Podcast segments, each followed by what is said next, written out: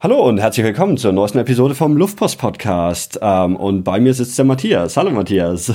Daniel, ist mir eine Ehre, heute dein Luftpost-Projekt äh, mit einem weiteren Land zu bereichern. Ja, und seit, seit ganz langer Zeit nehme ich auch mal wieder so Face-to-Face -face auf. Ich habe die letzten, weiß ich nicht, wahrscheinlich 50 Episoden immer per Skype aufgenommen und deswegen freut es mich eigentlich umso mehr, dass das mal irgendwie wieder geklappt hat, dass ein Gast äh, und ich im gleichen Raum sitzen und wir uns unterhalten können. In unserer beide Heimat München. Haben es haben tatsächlich geschafft, uns hier zusammenzufinden. Zufällig, auch schön. Zufällig getroffen, genau. Ähm, heute soll es um Kolumbien gehen, wo, wo du warst. Genau, das Land, das eine große Rolle in meinem Leben belegt. Und das ist auch ähm, im Vergleich zu vielen anderen Episoden, die ich so, so aufgenommen habe, ähm, hast du nicht einfach nur Urlaub da gemacht, sondern du warst längere Zeit da. Was, was hat dich nach Kolumbien gebracht?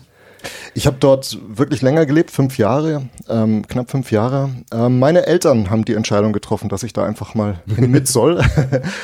Das war im Jahr 1989, liegt also wirklich schon eine ganze Weile zurück. Mhm. Sind beide Lehrer und haben im Auslandsschuldienst dann in Kolumbien gearbeitet. Okay. An der deutschen Schule in der Hauptstadt Bogotá. Ich bin mitgekommen. Okay. Bis 1994 war ich dort. Okay, also schon, schon ein bisschen was her, aber. Schon ein bisschen was her. Das heißt, ich entschuldige mich mal gleich vorab, wenn ich bestimmte Dinge, die du sonst so erfragst, nicht mehr so genau weiß. Dafür haben sich andere Sachen vielleicht stärker bei mir irgendwie eingeprägt. Warst du, warst du seitdem nochmal da oder war wirklich ähm, 94 das letzte Mal, dass du das Land gesehen hast? War tatsächlich 94 das letzte okay. Mal. Ich war nochmal in Lateinamerika mit Aha. meiner Familie auf Kuba. Es war so 2000, Silvester 2003, glaube ich. Das war eine sehr schöne, es war auch, könnte auch nochmal so ein Bericht sein hier. ich weiß nicht, hast du Kuba schon?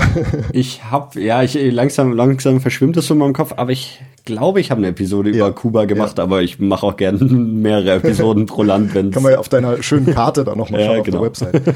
Ähm, es war einfach nochmal eine Begegnung mit Lateinamerika, Aha. wobei Kuba tatsächlich auch ganz anders war. Es war auch einfach eine Reise, zwei Wochen waren wir da unterwegs. Ja. Und ich war seitdem nicht mehr in Kolumbien. Ich habe tief in mir drin, glaube ich, schon den Wunsch, da mal wieder hinzugehen. Mhm. Und zu gucken, was ist noch übrig von damals. Ne? Okay, ja klar, macht Sinn. Ja. Ähm, und wahrscheinlich ist es auch ein Land, das sich einfach stark verändert in den letzten Jahren, oder? Während, also ich meine, Deutschland in den letzten 20 Jahren hat sich wahrscheinlich weniger verändert als Kolumbien in den letzten 20 Jahren, oder?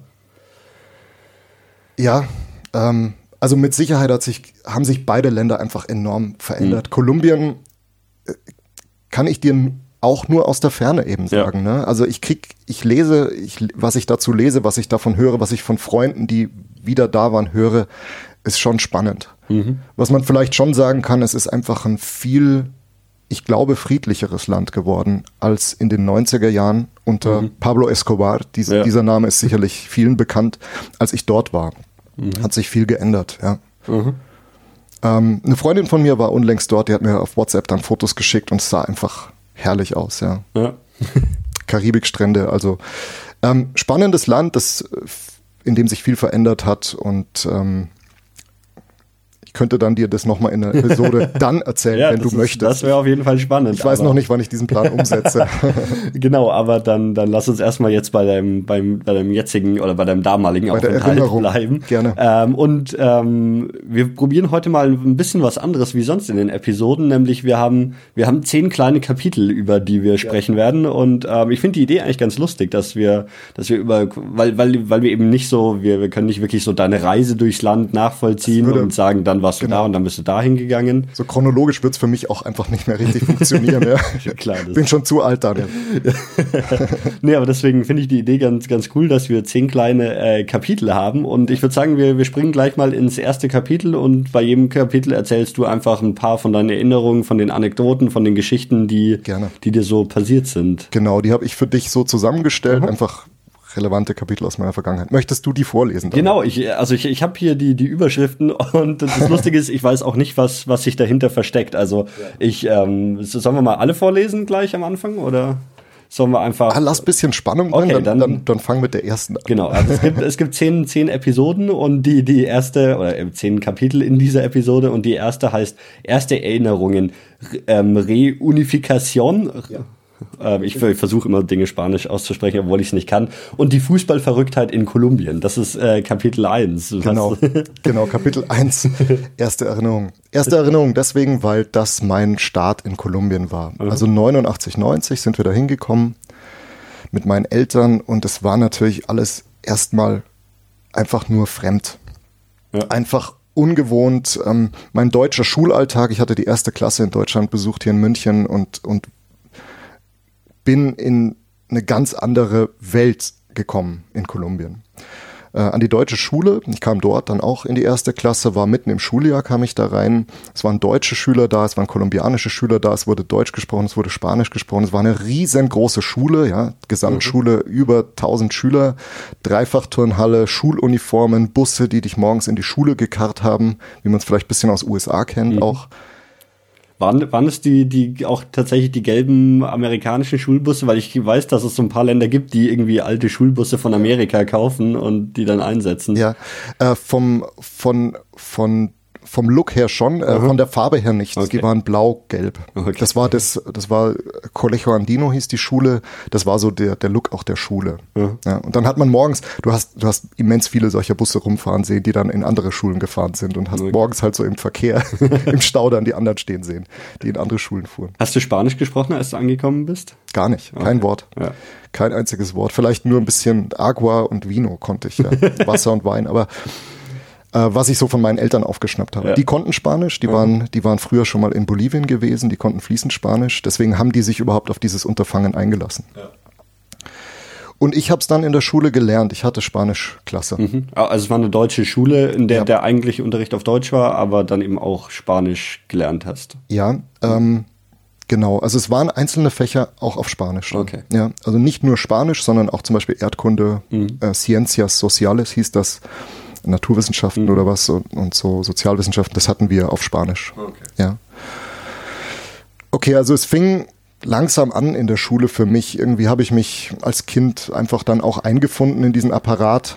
Mm.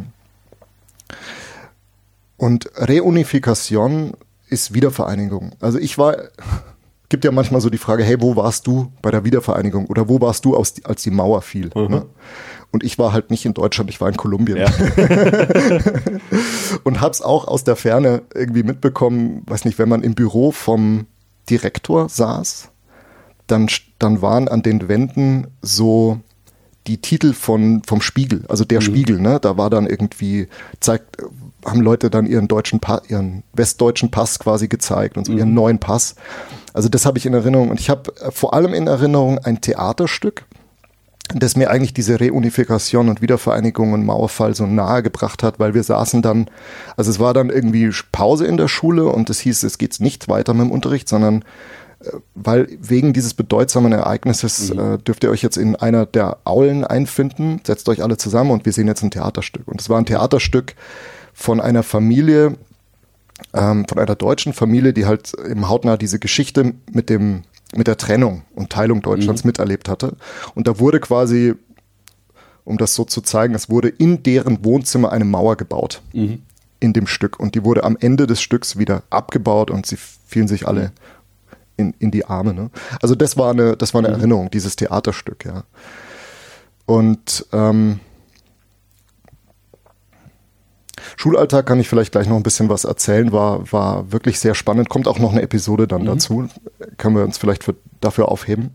Thema Fußball verrückt ist natürlich eine Sache, die ich in Kolumbien auch sehr schnell mitbekommen habe. Also 90er Jahre, 1990 war die WM in Italien. Mhm.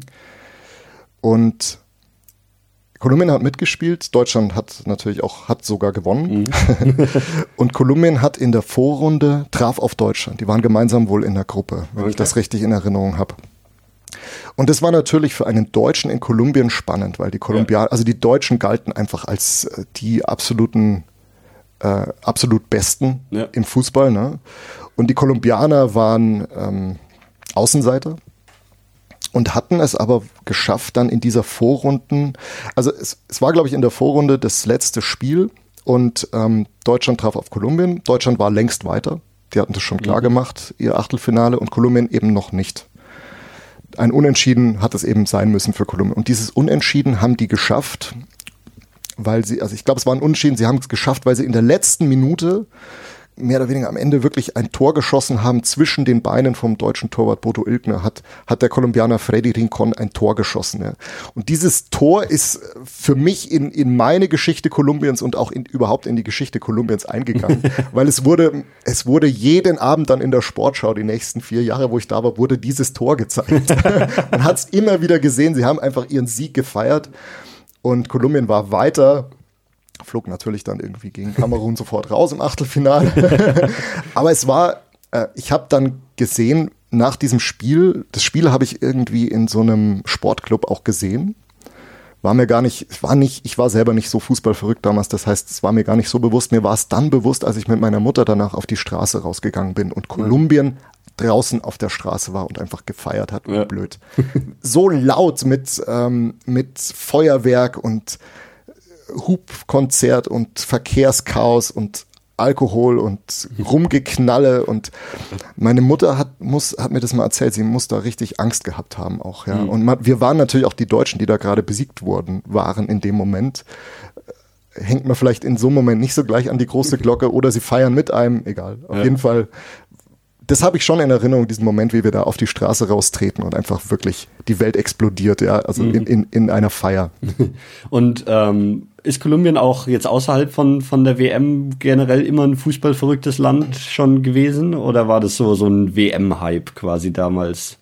Total. Also Fußball spielt eine, eine große mhm. Rolle dort. Auch, auch für mich hat es dann eine große Rolle gespielt, weil ich das dann mitbekommen habe. Da waren weiß nicht, ob du das, ob, ob dir diese Namen vertraut sind. Es waren da schon legendäre Spieler. Carlos Valderrama, der hat so blond, mhm. blonden Afro ja, gehabt. Ja. Es war ein toller Spielemacher. Äh, Igita war der Torwart, auch ein spannender Torwart. Der hat so, ein, so, einen, so eine Scorpion-Kick-Technik. Äh, sich überlegt, wo er dann einfach ja, ich, ich, auf den Boden springt. Videos, ja. Und ja, gibt's Videos, kann man mal gucken. Igita Scorpion Kick. Igita schreibt man H-I-G-U-I-T-A. Also sehr, sehr faszinierend ja. einfach der Typ. Es waren da so schillernde Persönlichkeiten. Ja. Da gab es ja mal einen Abwehrspieler, der ein Eigentor geschossen hat, der eigentlich ganz gut war, aber ein Eigentor geschossen hat in einem Spiel 94 und dann ermordet wurde. Okay. Esco hieß auch Escobar, Andres mhm. Escobar. Also gibt da schon einige besondere Geschichten. Und Fußball war Thema in Kolumbien, auf mhm. jeden Fall. Auch Lokalrivalitäten und WM immer. Mhm. Ähm, ich will auf jeden Fall noch mehr auch über so den Schulalltag und so erinnern. Das ja. zweite Kapitel ähm, scheint in die Richtung zu gehen. Ähm, sollen wir dann darüber sprechen? Oder? Das passt gerade sehr gut. Ja. Genau, dann das zweite Kapitel heißt nämlich Unterricht zwischen Erdbeben und Bomben. Ähm, genau. Das klingt natürlich äh, genau. spannend. Schulalltag, also ich hole ein bisschen aus. Ähm, ich, es fing morgens extrem früh an. Ich musste, wir wohnten, also Bogota ist eine riesengroße Stadt, mhm. acht Millionen Einwohner und du kannst dir vorstellen, im morgendlichen Verkehr braucht dein Schulbus, der auch noch andere Schüler einsammeln muss, schon einfach da eine Weile, bis er dann an der Schule, die in den Vororten lag, ankommt. Mhm. Also ich wach morgens auf, bin hundemüde, ziehe mir irgendwie mein, meine Schuluniform an. Mhm. Schuluniform war auch äh, blau-gelb mhm. von unserer Schule und pack meinen Rucksack, ne? Und von der Schuluniform war es so, man hatte entweder eine Sportuniform, also Jogginganzug, mhm. oder halt Jeans und so ein äh, so eine Art Wollkratzpulli. Okay. Ja, also wenn du keinen Sport hast, hast du diesen Wollkratzpulli angezogen. Und okay. ich habe den gehasst. Ich habe diesen Wollkratzpulli gehasst. Deswegen habe ich fast immer Sportuniform angezogen. und es ging so weit, dass ich, ich habe das, fühlt man sich wohl im Jogginganzug in der Schule, schaut auch keiner dich schief an, ist halt mhm. irgendwie normal. Mhm. Und dann habe ich in Deutschland eine ganze Weile auch noch Jogginganzug getragen. und da haben mich die Leute vielleicht komisch angeschaut. Also das war ein kleiner Kulturschock beim Zurückkommen. Ja. Okay, also ich werde in meinem Bus in die Schule gekarrt. Manchmal ist auch mein Papa ähm, mit uns gefahren im Auto. Der war ja auch Lehrer an der Schule, meine Mutter auch. Und ähm, dann hast du eben deinen Unterricht, meistens eben auf Deutsch. Wir hatten deutsche Lehrer. Mhm. Und ähm, der Unterricht, ja, wahrscheinlich war er im Grunde wie hier. Ich habe hier ja die Grundschule nicht miterlebt, aber es war schon eigentlich ein normaler Unterricht. Mhm bis auf vielleicht dann so Episoden wie Erdbeben und Bomben. Erdbeben, es gab in Kolumbien regelmäßig Erdbeben. Mhm. Keine extrem schlimmen, äh, zumindest in Bogotá nicht, aber es war schon so, dass äh, durch Vulkanausbrüche oder einfach die Kontinentalplatten da sich der Boden mal bewegt hat. Mhm. Und es war eine Zeit lang dann stärker, so dass wir in der Schule eine Art Erdbebentraining mal bekamen in der mhm. Klasse. Und da hat sich unsere Lehrerin vorne hingestellt und hat gesagt, äh, wir müssen uns auf den, auf den Fall eines Erdbebens vorbereiten. Und ich sage euch jetzt mal, was zu tun ist. Ähm, und dann hat sie sich unter den Türrahmen gestellt, weil sie sagt, das ist ein, ein relativ sicherer Ort für sie. Mhm. Und, und alle Schüler müssen, müssen unter ihre Tische kriechen. Also das waren so, man saß zu zweit an einem Tisch, ne, wie normal in der Schule und jeder kroch unter seinen Tisch. Schulranzen hast du liegen gelassen und alle Tische krochen dann in, einer, in einem Rhythmus, den sie mehr oder weniger vorgegeben hat, in Richtung Tür. Okay. In Richtung in Richtung Klassenzimmertür. Oh. Und von der Klassenzimmertür ging es weiter über sichere Wege nach draußen, weil eben die Gefahr war eben, dass dir was auf den Kopf fällt, Steine, ja. die von oben runterfallen. Das war das Erdbebentraining. Sie hat gesagt, das üben wir jetzt einmal mhm. und dann wird es irgendwann mal in den nächsten Wochen eine Stunde geben, wo ich sage Erdbeben mhm. und dann wisst ihr, was ihr zu tun habt. Also diesen Ernstfall haben wir quasi eingeübt. Ja. Okay. War dann auch so, hat, glaube ich, ganz gut funktioniert. Musstest du es dann auch in echt einsetzen mal? Ich musste es glücklicherweise in der Schule nicht in echt einsetzen. Oh. Ich habe ähm, hab in meinem Leben zwei Erdbeben erlebt und eins davon war in Kolumbien. Und hast du schon mal eins erlebt, Daniel, oder in, in Amerika oder so? ja und nein. Also ja, und nein? Ähm, ja, ich 2014, als ich in San Francisco war, da gab es ein relativ großes Erdbeben. Ich glaube mhm. im Stärke 7 oder sowas war das. Ähm, das war mitten in der Nacht und ich habe durchgeschlafen. Ich habe es nicht bemerkt. also ich war anwesend bei einem Erdbeben, aber ich habe es nicht bemerkt. Deswegen ja und nein. Okay. Das Erdbeben, das ich in Kolumbien mitbekommen habe, war während einer Autofahrt. Und ich glaube, wenn man so ganz normal Auto fährt, sagen wir mal so, die, die Straßen sind nicht gerade eben. Mhm. Sehr viele Schlaglöcher in den Straßen. Das heißt, du fährst da auch und merkst nichts. Aber wir haben mhm. in dem Moment äh, gehalten und dann wackelt das Auto. Mhm. Und mein Vater sagt, was, was wackelt denn hier? Was ist denn hier los? Und schaut quasi ums Auto rundum, weil das fühlte sich so an, als steht jemand quasi draußen dran und drückt so aufs Auto drauf, drückt das Auto so hoch und runter. Mhm. So hat sich das angefühlt, das Erdbeben. Mhm. Und nachdem wir gemerkt haben, die anderen Autos sind auch irritiert, die anderen Fahrer und schauen auch rum, war das okay. der Hinweis, okay, das war jetzt hier gerade ein Erdbeben. Ja. ja. Ähm, in, in der Schule würde mich noch interessieren, ja. ähm, also eine deutsche Schule, gibt's äh, da, was waren, was waren das so für die, die, die anderen Kinder in der Schule? Kam, was gab's da irgendwie, waren es Diplomatenkinder oder was, was bringt so Deutsche nach, nach Kolumbien und dann deutsche Kinder in eine deutsche Schule? Das ist eine gute Frage. War eine schöne Mischung. Also es gab kolumbianische Kinder und deutsche Kinder. Mhm. Musst dir vorstellen, es gab ähm, immer vier äh, Klassen, also die Klasse A, und B, C, D. Mhm. Also 1a, B, C, D. Und die in Klassenstärke auch so wie in Deutschland irgendwie 25 Kinder oder so? Ja, so in der Richtung, mhm. genau. Also Klasse A war immer Deutsch mhm. und Klasse B, C, D waren eher kolumbianische Kinder, die entweder irgendwie bei ihren Vorfahren oder in ihrer familiären Geschichte irgendwas Deutsches hatten oder die Eltern hatten einfach viel Geld und haben gesagt, wir schicken dieses Kind auf eine Privatschule, auf eine mhm. Schule, wo es Deutsch lernt, auf eine Schule, mit der es mal irgendwie in Richtung Deutschland gehen mhm. kann für einen Job oder so. Und ich war in dieser A-Klasse und die A-Klasse waren eben Kinder von deutschen Eltern. Ja? Mhm. Und diese, die meisten dieser Eltern waren wie meine Eltern entweder Lehrer oder die haben für eine Firma da gearbeitet mhm. oder du hast es gerade angesprochen, Diplomatenkinder gab es viele. Da gab es auch welche, die dann mit dem Hubschrauber morgens mal in die Schule kamen. Sowas in der Richtung, ja, oder mit dem Privatchauffeur. Mhm. Da gab es, was weiß ich, äh, Konrad Adenauer Stiftung, die Firma Bayer, mhm. Bierbrauerei, irgendwie kam auch aus Bayern eine nach Kolumbien. Also viele Firmen auch so, Siemens und so, ne? Das war alles schon in Kolumbien vertreten mhm. dann. Hat, ähm, hat Deutschland irgendwie einen speziellen Ruf in Kolumbien? Also ich meine, Deutschland hat ja irgendwie auf der ganzen Welt irgendwie, irgendwas sagt man immer ja. über Deutschland, sei es, dass alle sehr pünktlich sind und schlecht gelaunt oder sowas. ähm, ist, dir, ist dir da irgendwie so, so ein Ruf vorausgeeilt als Deutscher? Ja, ich war in einem relativ deutschen Umfeld. Aha. Deswegen wurde das oft auch gar nicht so hinterfragt ja. in dieser deutschen äh, Community.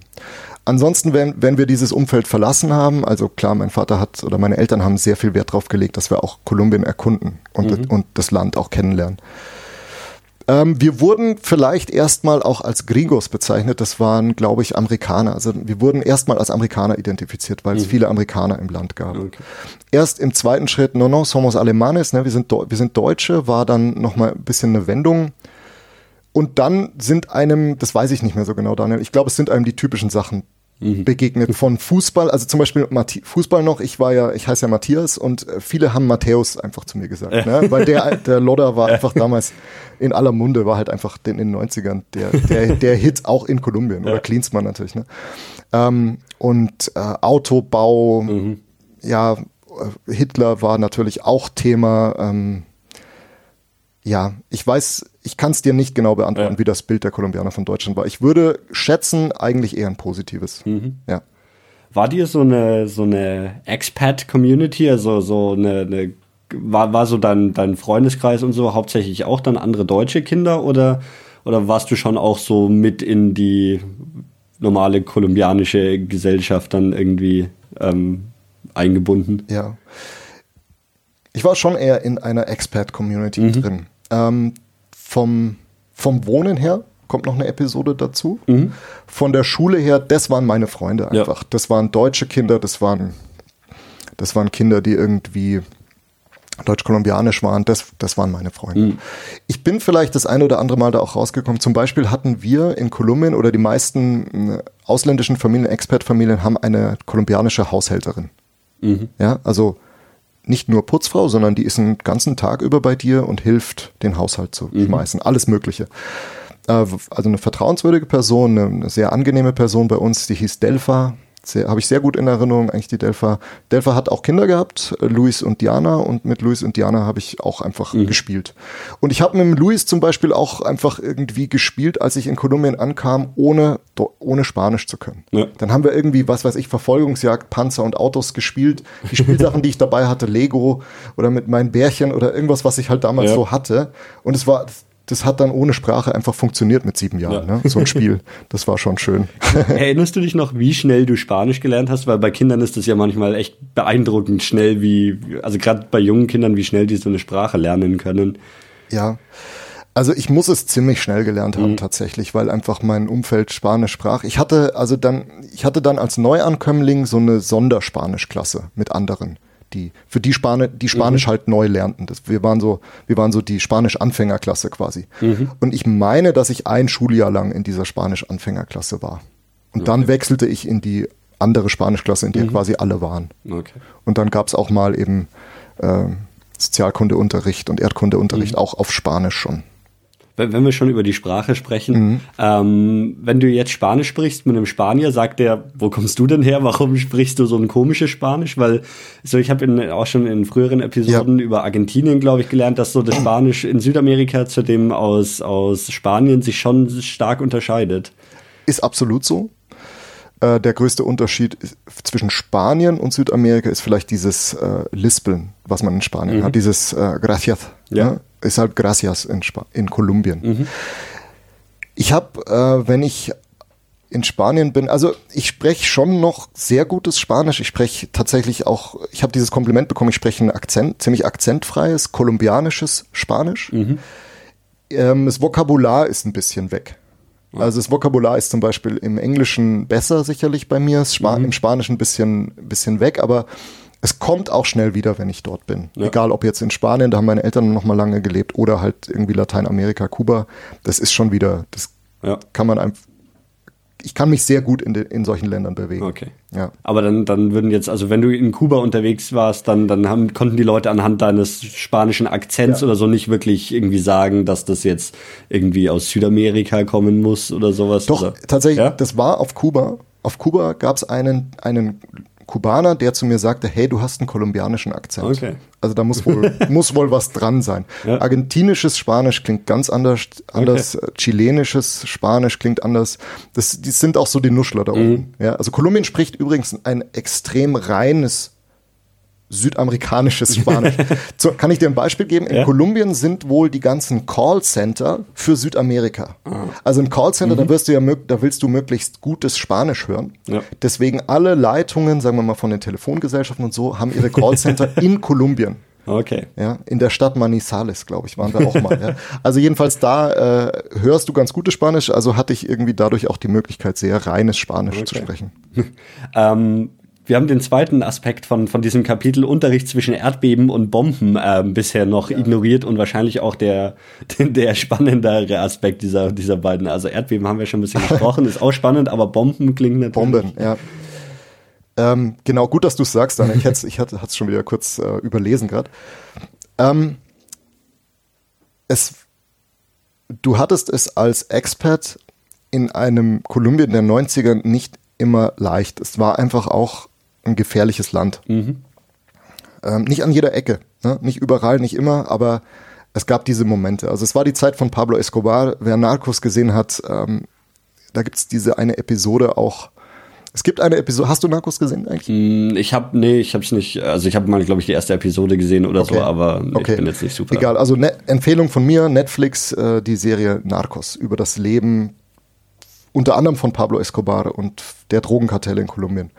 Und in dieser Zeit war ich eben auch dort und es gibt eine Episode, wo Escobars Familie, seine Frau und seine Kinder nach Deutschland flüchten mhm. an den Flughafen und sie dürfen aber dann in letzter Minute einfach nicht einreisen in Deutschland.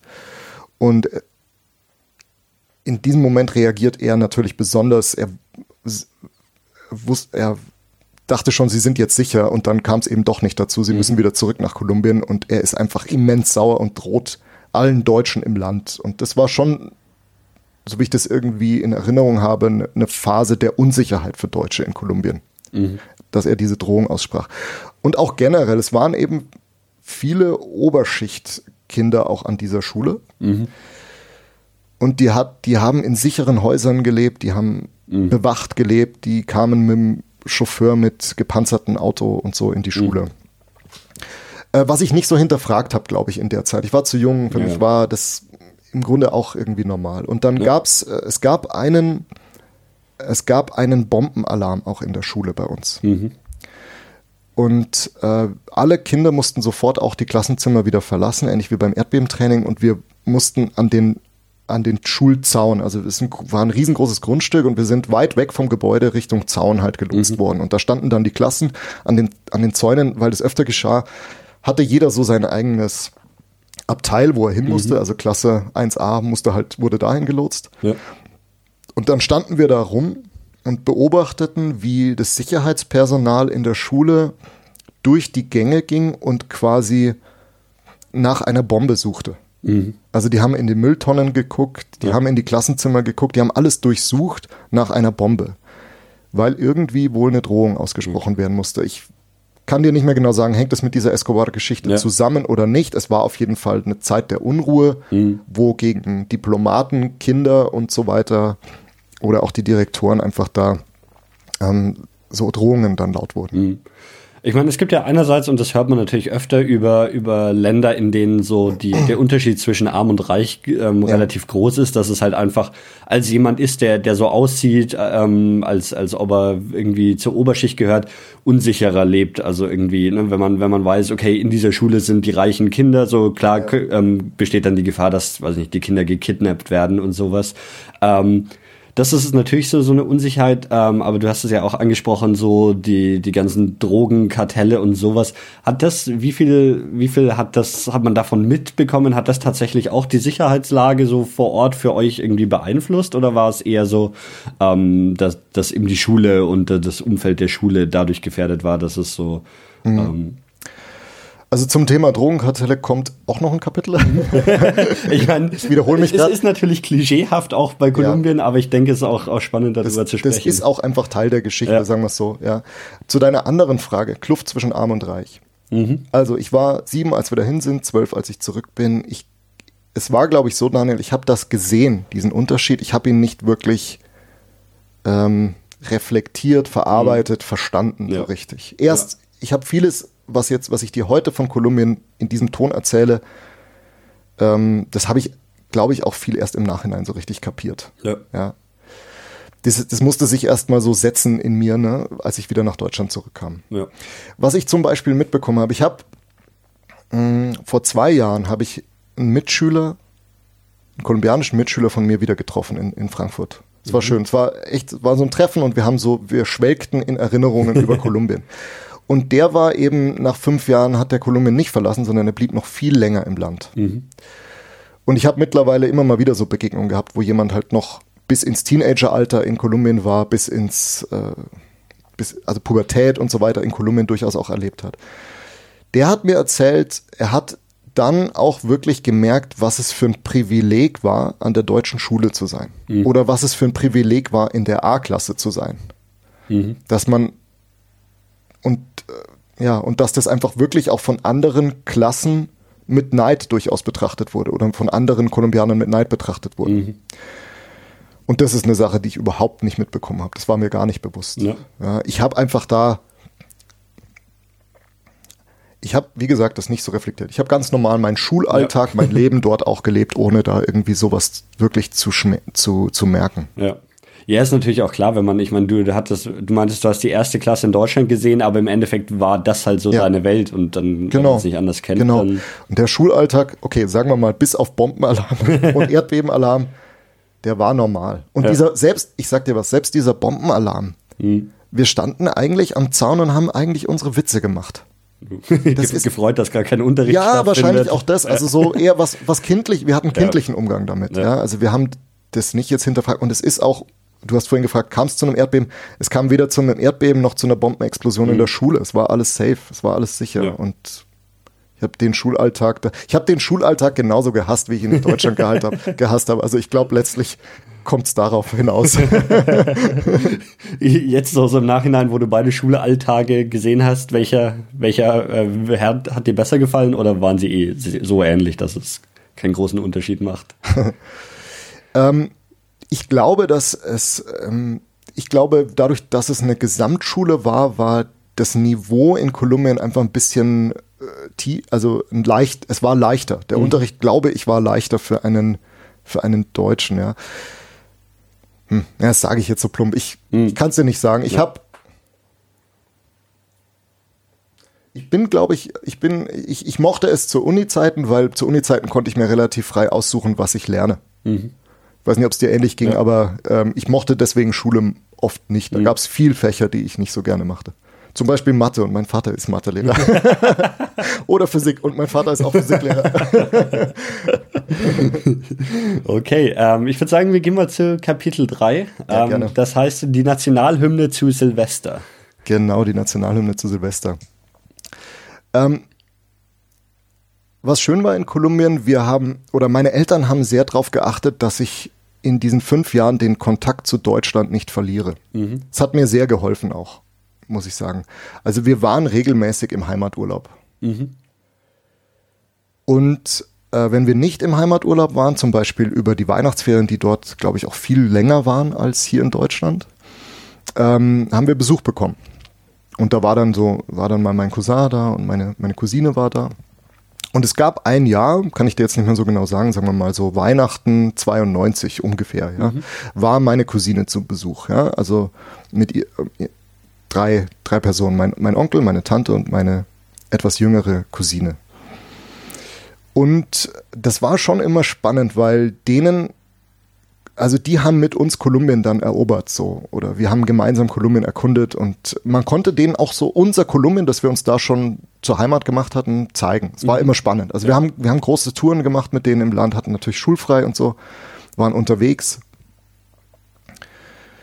Und wir waren ähm, wir waren so wir waren an der Küste, waren in so in so schönen Hotels da und sind ähm, haben da Weihnachten verbracht und sind dann über Silvester von der Küste, also von der Karibikküste Kolumbiens. Wir haben noch gar nicht so über Geografie geredet. Wollte ich auch gerade sagen. Ja. Sollen wir das einsch Ja, machen wir das, das doch jetzt so. so. Erzähl doch erstmal, also ich meine, dass es in Südamerika liegt und dass man dort Spanisch spricht, so weit waren wir schon, aber viel mehr haben wir bisher noch nicht drüber gesagt. Stimmt, stimmt. Also machen wir kurz Pause bei der, bei der die Nationalhymne zur Silvester-Episode.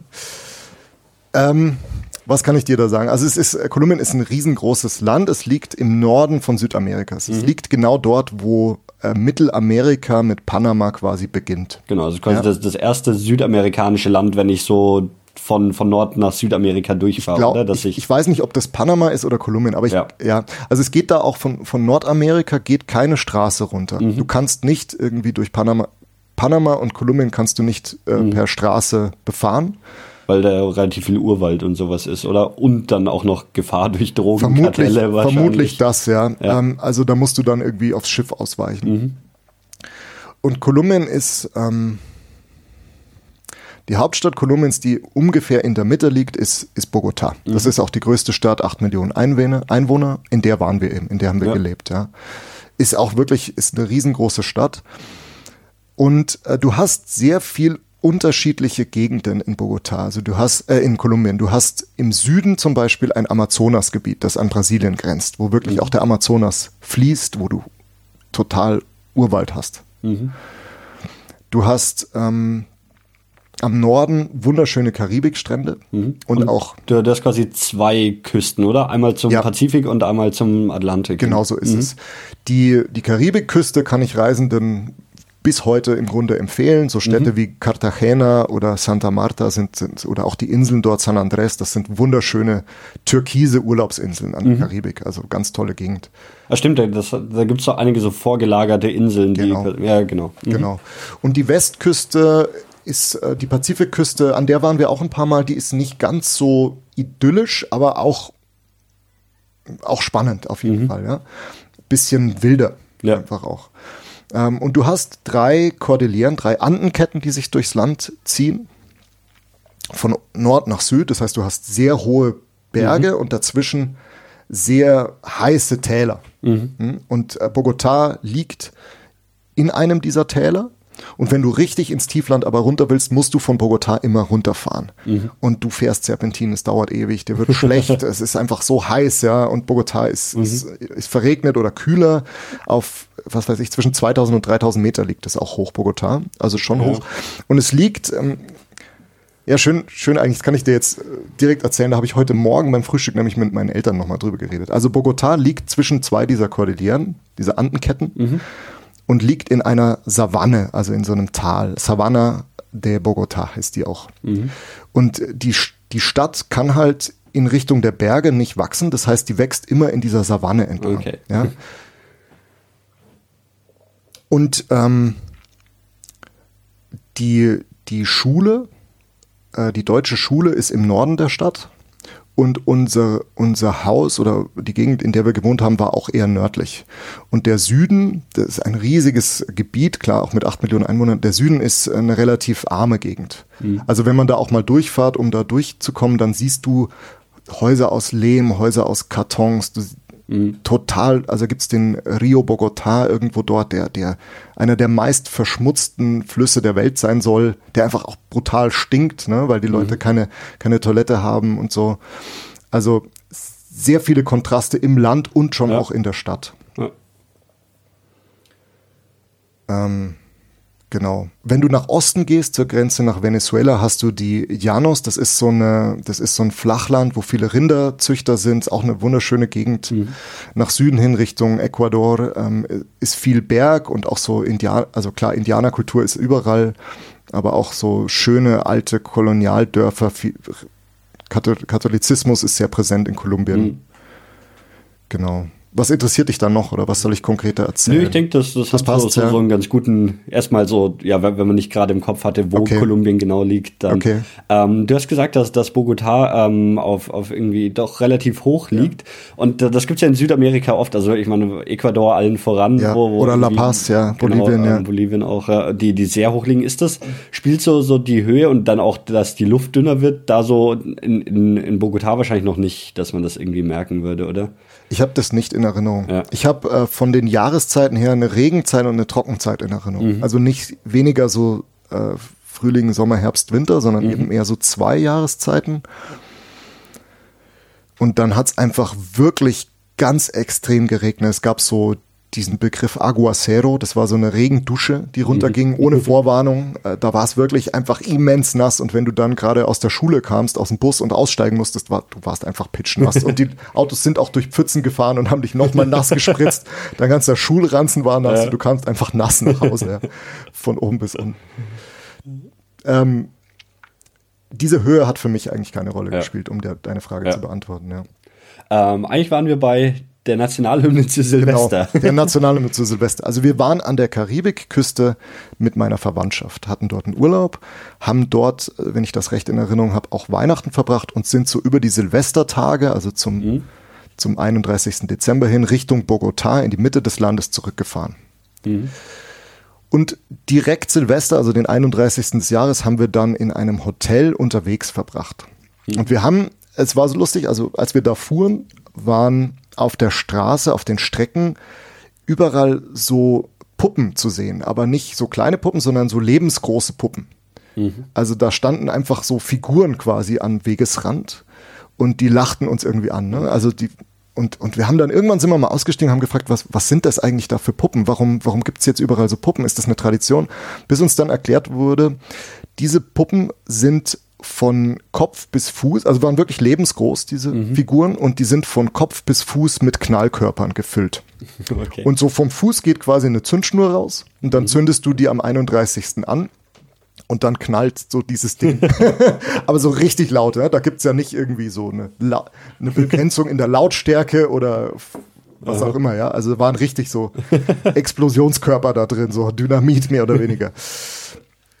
Und ähm, als wir dann in diesem Hotel übernachteten, hatten die natürlich auch ihre Puppen. Mhm. Und wir saßen oben an unserem Balkon oder hatten irgendwie so eine, so eine, so eine Dachterrasse da irgendwie, haben uns so einen schönen Ort gesucht an Silvester. Ich muss vielleicht vorwegschicken, ich habe dieses Silvester komplett verschlafen. Ja.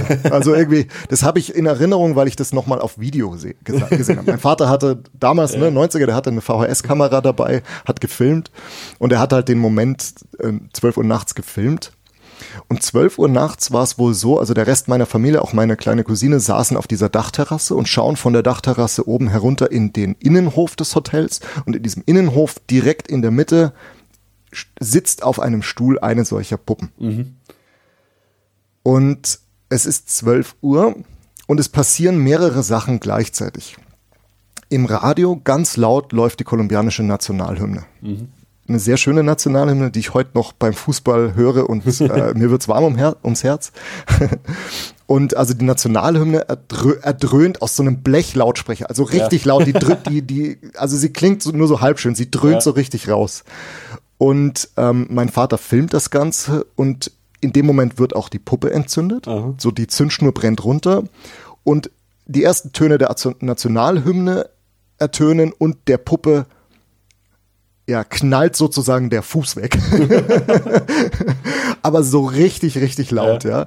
Also selbst auf der Kamera ist es im Grunde noch sehr laut zu hören. Es übertönt die Nationalhymne natürlich. Und dann mischt sich noch ein dritter, mein Vater sagt dann, die Nationalhymne, also er sagt es sehr laut so, während ja. er filmt in die Kamera. Und in dem Moment, wo die Nationalhymne dieses Knallen ertönt, fängt meine Cousine an, laut zu weinen. Weil es war einfach so äh. hammerlaut, dass sie einen Schreck bekommen hat oder dass sie überraschend getroffen hat und sie weint in dem Moment und dann hörst du in diesem Video eben diese drei Sachen gleichzeitig, so dieses Knallen, die Nationalhymne und meine laute, plärrende Cousine, der das viel zu laut war. Und ich habe genüsslich geschlafen. Ja. und wie war Silvester, habe ich am nächsten Tag gefragt. Wahrscheinlich. Genau. Ja, es ist ja irgendwie so, so also ich kenne es nur aus Kalifornien, aber da sind ja. auch so die, die Mexikaner, die machen immer Feuerwerk, ja. da, da ja. geht's rund dann. Das ist äh, irgendwie so also, eine einfach, ne, es ist ein, ein feierwütiges, lebensfrohes ja. Volk, die Kolumbianer. Ja. Und das steckt an, das macht Spaß, die sind, die sind emotional, die sind gleich dabei, die lächeln viel, die, die freuen sich des Lebens, auch wenn es ihnen nicht so gut geht. Und das hm. kann man sich als Deutscher dann sicherlich auch ein Stück davon abschneiden. Ja. Ähm, dann gehen wir mal ein Kapitel weiter. Ja. Ähm, ich weiß noch nicht mal, was das bedeutet. Features. Features, BMX-Räder und Pistolen. Genau, jetzt kommen wir zu meinem Wohnalltag. Aha. Also ich habe äh, gelebt in einem sogenannten Conjunto. Conjunto würde man vielleicht auf Englisch mit Gated Community mhm. übersetzen, mhm. ja. Ähm, das heißt, wir haben im Norden der Stadt in einem Viertel gewohnt. Also es war ziemlich groß, wo komplett außenrum eine Mauer war. Mhm. Damit von außen keiner rein kann, natürlich. Ja, und dann da irgendwie meistens so ein Tor oder sowas, wo ein Wachmann sitzt ähm, und der nur Leute reinlässt, die da drin wohnen genau. oder Leute besuchen. Genau, so. kommen wir vielleicht gerade mhm. da zum Thema Feature. Wenn du reinkommst und der Wachmann ähm, Ja, also der Wachmann ähm, schaut dich erstmal grimmig an mhm. und dann hast du entweder eine Feature, also das heißt eine, eine Bewohnerkarte. Mhm. Das ist so ein grünes Plastikkärtchen. Mhm. Da steht dein Haus drauf und du hast immer die gleiche quasi. Und dann, wenn mhm. du dem deine ah, Feature ah, okay. zeigst, heißt es, ich bin hier Bewohner, ich darf hier gerade die Schranke passieren. Mhm. Und dann fährt er die Schranke runter. In anderen Kunkuntos hat er sogar so einen richtigen, weißt du, so, so ein Ding, das aus dem Boden rausfährt. Mhm. So richtig eine Blockade da. Ne? Okay. Also er macht bei uns dann die, ja. die, also es war schon da relativ sicher. Da liefen Polizisten rum, Wärter mit Pistolen und so. Und wenn du ihm deine Feature zeigst, deine grüne Feature, dann weiß er, okay, das ist ein Bewohner, den lassen wir jetzt mal durch. Mhm. Irgendwann kennt der Typ dich natürlich, ja. du kennst auch die Polizisten, hast ein sehr herzliches Verhältnis mit denen und sie winken dich einfach durch, weil das alles dann schon geklärt, geklärt ja. ist. Ne? Jetzt, wenn Besucher kamen, mussten wir die vorher anmelden mhm. oder es wurde von der Porteria, also von der, von der, von, vom Haupttor aus mhm. angerufen bei uns. Da ist jemand, der sie besuchen will, ist das okay? Ja. Ja, wer ist das denn? Ja, das ist die Familie auch aus Deutschland, ne? Familie mhm. Müller oder so. Muller, ja, irgendwie wurde nicht so genau gesagt. Ja. Ähm, ja, dann okay, der darf kommen, ja, darf passieren, okay, dann kriegt er jetzt eine Gäste-Feature. Also die haben dann so eine gelbe Plakette okay. bekommen. Mhm. Während ihres Aufenthalts. Also mhm. es war gesichertes System. Mhm. Außenrum hattest du, wie gesagt, diese riesengroßen Mauern. Es waren sehr schöne Häuser, es waren so Backsteinhäuser, sehr schön. Es waren da Gärtner beschäftigt, es waren mhm. da Putzkolonnen beschäftigt. Es, es war einfach auch sicherlich im Norden unter anderem wohnten dort Expats oder halt irgendwie eher, eher wohlhabende Kolumbianer, die sich mhm. das auch leisten konnten. Es war, das, es war dann auch dadurch so, so eine internationalere Community wahrscheinlich. Ja, oder? ja, da wohnten dann auch, also viele andere Deutsche wohnten mhm. da, die auch an der Schule waren, die, die kannten wir natürlich auch, mit denen habe ich dann auch nachmittags einfach spielen können. Ja. Aber auch, weiß ich nicht, Schweizer, Italiener, Amerikaner, waren, ja. Kanadier, so, das war dann Australier, die waren dann schon auch da. Ja. Ja. Das war schön gemischt. BMX-Räder deswegen, weil, ähm, wie gesagt, es gab mehrere Wärter dort in dem Conjunto. Mhm. Immer vorne am Haupttor natürlich viele, aber die anderen waren unterwegs innerhalb des Conjuntos. Die hatten so ihre Routen, die sie machen mussten, die hatten ihre Schaltuhren, wo sie regelmäßig also sich ähm, also klar machen mussten, ich mache hier meinen Job, ne? Mhm. Genau. Ähm, und die waren auf BMX-Rädern unterwegs. Das war irgendwie witzig für mich, dass die da so diese kleinen sportlichen BMX-Räder hatten. Das war halt gerade irgendwie der Zeit der BMX-Räder und damit die mhm. möglichst schnell unterwegs sind, hatten die halt BMX-Räder. Irgendwie ganz coole. Ich hatte auch eins in Kolumbien, bin dann mit denen immer mitgefahren, die waren auch alle, alle nett zu mir. Mhm. Und dann hatten sie natürlich eine Waffe und, und irgendwie auch immer ihr Funkgerät. Mhm. Ne? Mit dem mussten sie zum wachhabenden Chef quasi Kontakt halten. Ja. Und die hatten auch Nachtdienst. Ich bin einmal ich war, ich habe mich mit einem mal, der hieß Flaminio, mit dem habe ich mich ganz gut angefreundet und wir haben uns regelmäßig getroffen. Der hatte halt irgendwie seine Wachtour auch bei uns so in der, in, in der Gegend innerhalb des Conjuntos, wo wir wohnten, kam immer vorbei, haben ein bisschen geredet mhm. ähm, und dann ist er wieder weitergezogen. Und den habe ich irgendwie, als er Nachtdienst hatte, habe ich, hab ich den mal besucht. Da habe ich mich nachts, meine Eltern haben gedacht, ich schlaf schon und ich habe mich irgendwie rausgeschlichen. ich bin dann viel, bin dann über die Dächer geklettert des Hauses, äh, so, weißt du, so rote Dachziegel drüber, so mhm. ganz leise und dann hinten zum Garten raus und bin dann zum Flaminio gegangen und der war, der war halt da eher so, war ziemlich kalt, der war halt so in seiner dicken braunen Jacke so in seinem kleinen Häuschen, wo er so einen Tee hatte und Licht und dann habe ich ihn da besucht. Mhm. Und dann, das war schön, wir haben ein bisschen halt geredet und dann hat er irgendwann eines Tages, ich weiß nicht, ob das in der Nacht war oder irgendwann anders, hat er mir, haben wir, waren wir gemeinsam unterwegs und dann hat er mir was gezeigt im Conjunto. Nämlich sind wir dann an so einem Haus vorbei, also ein ganz normales Haus, wo andere mhm. Leute gewohnt haben und dann hat er mir da gezeigt, schau mal da, da sind so Löcher. Mhm. Und ich habe das gesehen und habe mir nichts dabei gedacht und er sagt, ja, das sind, das sind Einschusslöcher. Mhm. Und äh, da war das wohl so, dass es eine Schießerei bei uns im Conjunto auch gab. Und, die, und das war ein Wärter, der irgendwie einfach da angefangen hat rumzuschießen. Mhm. Das war einer der Polizisten. Der war dann zu dem Zeitpunkt natürlich schon nicht mehr da. Ich weiß nicht, was mit dem wirklich ja. passiert ist. Aber es gab eben auch solche Episoden da, mhm. innerhalb der Mauern des Conjuntos. Ja, ja. War nicht alles sicher. Auch da wieder muss ich, ich erzähle das jetzt fast so ein bisschen effekthascherisch, möchte ich gar nicht, weil auch für mich war das damals gar nicht so, dass ich dann Angst gespürt habe oder irgendwie eine Bedrohung da gespürt habe, sondern eher, ich glaube, eine kindliche Neugier habe ich da bei solchen Geschichten ja. auch immer gehabt.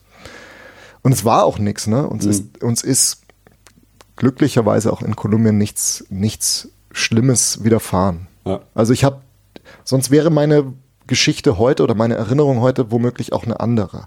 Es gibt andere Familien, denen ging es anders, aber mhm. also uns nicht. Man hat immer diesen gesunden Menschenverstand, den kennst du, glaube ich, zu Genüge von deinen Reisen mhm. in verschiedenste Länder, ja. Und ich habe den auch und äh, dann war Kolumbien für mich eine sehr, sehr schöne Sache und, Erinner mhm. und Erinnerung heute, ja. Okay. Ähm, so, jetzt kommen wir zu, zu dem Klischee-Thema, oder? Ja, ja, genau. Ähm, Kapitel 5 heißt nämlich äh, Narcos in Santa Marta in ähm, Don Matthias und Napoles. Genau. Habe ich wahrscheinlich alles super falsch ausgesprochen, aber. Nee, nee, klang gut, klang gut, Daniel, passt soweit. Das sind alles, alle drei äh, spanischen Namen, die du da gesagt hast, sind Orte in Kolumbien. Aha. Und ähm, diese, diese Zeit der Narcos, diese Zeit von Pablo Escobar, der ist ja 93 dann ermordet worden in der Stadt Medellin. Mhm. Äh, übrigens, um diese Stadt haben wir mehr oder weniger immer einen großen Bogen gemacht. Die muss heute eine sehr, sehr schöne Stadt sein, aber wir waren da eigentlich nie so richtig. Und ähm, da war Pablo Escobar präsent, ja. Mhm. Und dann, als er 93 ermordet wurde, dann war irgendwie das Cali-Kartell halt sehr groß. Cali ist eine, ist eine wunderschöne Stadt, eine sichere Stadt damals auch gewesen. Auch zu Zeiten eigentlich dieses Kartells. Und die Narcos waren auch für mich kleinen jungen Matthias in Kolumbien präsent. Dieses Wort habe ich gelernt. Mhm. Ich habe ich hab den Namen Pablo Escobar auch irgendwann aufgeschnappt, weil der jeden Abend in den Nachrichten war. Mhm. Auch in Kolumbien natürlich. Mhm. Der, oder der war ja nicht nur in Kolumbien in Nachrichten, sondern auch in Deutschland und in der ganzen Welt. Der mhm. war dann irgendwie einer der reichsten Menschen der Welt. Also der war eine schillernde Persönlichkeit, die einfach wirklich präsent war in Kolumbien. Ja. Die auch nicht nur negativ gesehen wurde, weil er Armenviertel aufgebaut hat, weil er wirklich mhm. für die Stadt Medellin sich eingesetzt hat, weil er halt sein Geld auch für viele soziale Projekte irgendwie dann genutzt hat. Mhm. Ja. Also es war sehr ambivalent dann eben mit dem. Und diese, Na diese Narcos, diese Drogenbarone ähm, waren im Land, also die haben irgendwie halt ihr Geld gewaschen im Land, ja, und hatten irgendwie sich ihre Anwesen gebaut, die überreich aussahen von außen schon, wenn man da vorbeifuhr. Aber man sah das eben. Ne? Man kam da immer mal wieder an so Orte in Kolumbien, mhm. wo man irgendwie wusste, also mein Vater wusste das dann immer. Ja. Der wusste das, weil er, weil das die Leute wussten. Das, hat, wurde halt ja. dann erzählt, da wohnt ein Narco. Mhm. Das heißt Santa Marta, wir haben Urlaub gemacht an der, an der, an der Karibikküste, wunderschöne Stadt, waren da irgendwie in so einem, in so einer kleinen Cabana, in so einem kleinen Hotel. Wir schwimmen irgendwie raus mit unseren Badereifen aufs Meer. Und mein Vater erzählt halt, ja, da drüben wohnt der Narco. und er hat mir das halt so erzählt, ja. wie er das auch gehört hat. Also es war, neben unserem Hotel war halt einfach eine riesengroße Villa. Mhm. Die war von außen schlecht einzusehen, ne, was, mhm. was da irgendwie passierte, aber man, was man zumindest sah, da fuhren dann manchmal so die großen Toyota Jeeps vor oder irgendwie Limousinen oder so, die fuhren dann einmal am Tag vor und dann sind die halt irgendwie im Haus drin verschwunden. Sowas hat man irgendwie schon auch mitbekommen. Und dann war halt eigentlich klar, der Narko hat wieder Besuch. also es war eher so ein bisschen spielerisch ja. oder, oder belustigt auch. Also ja.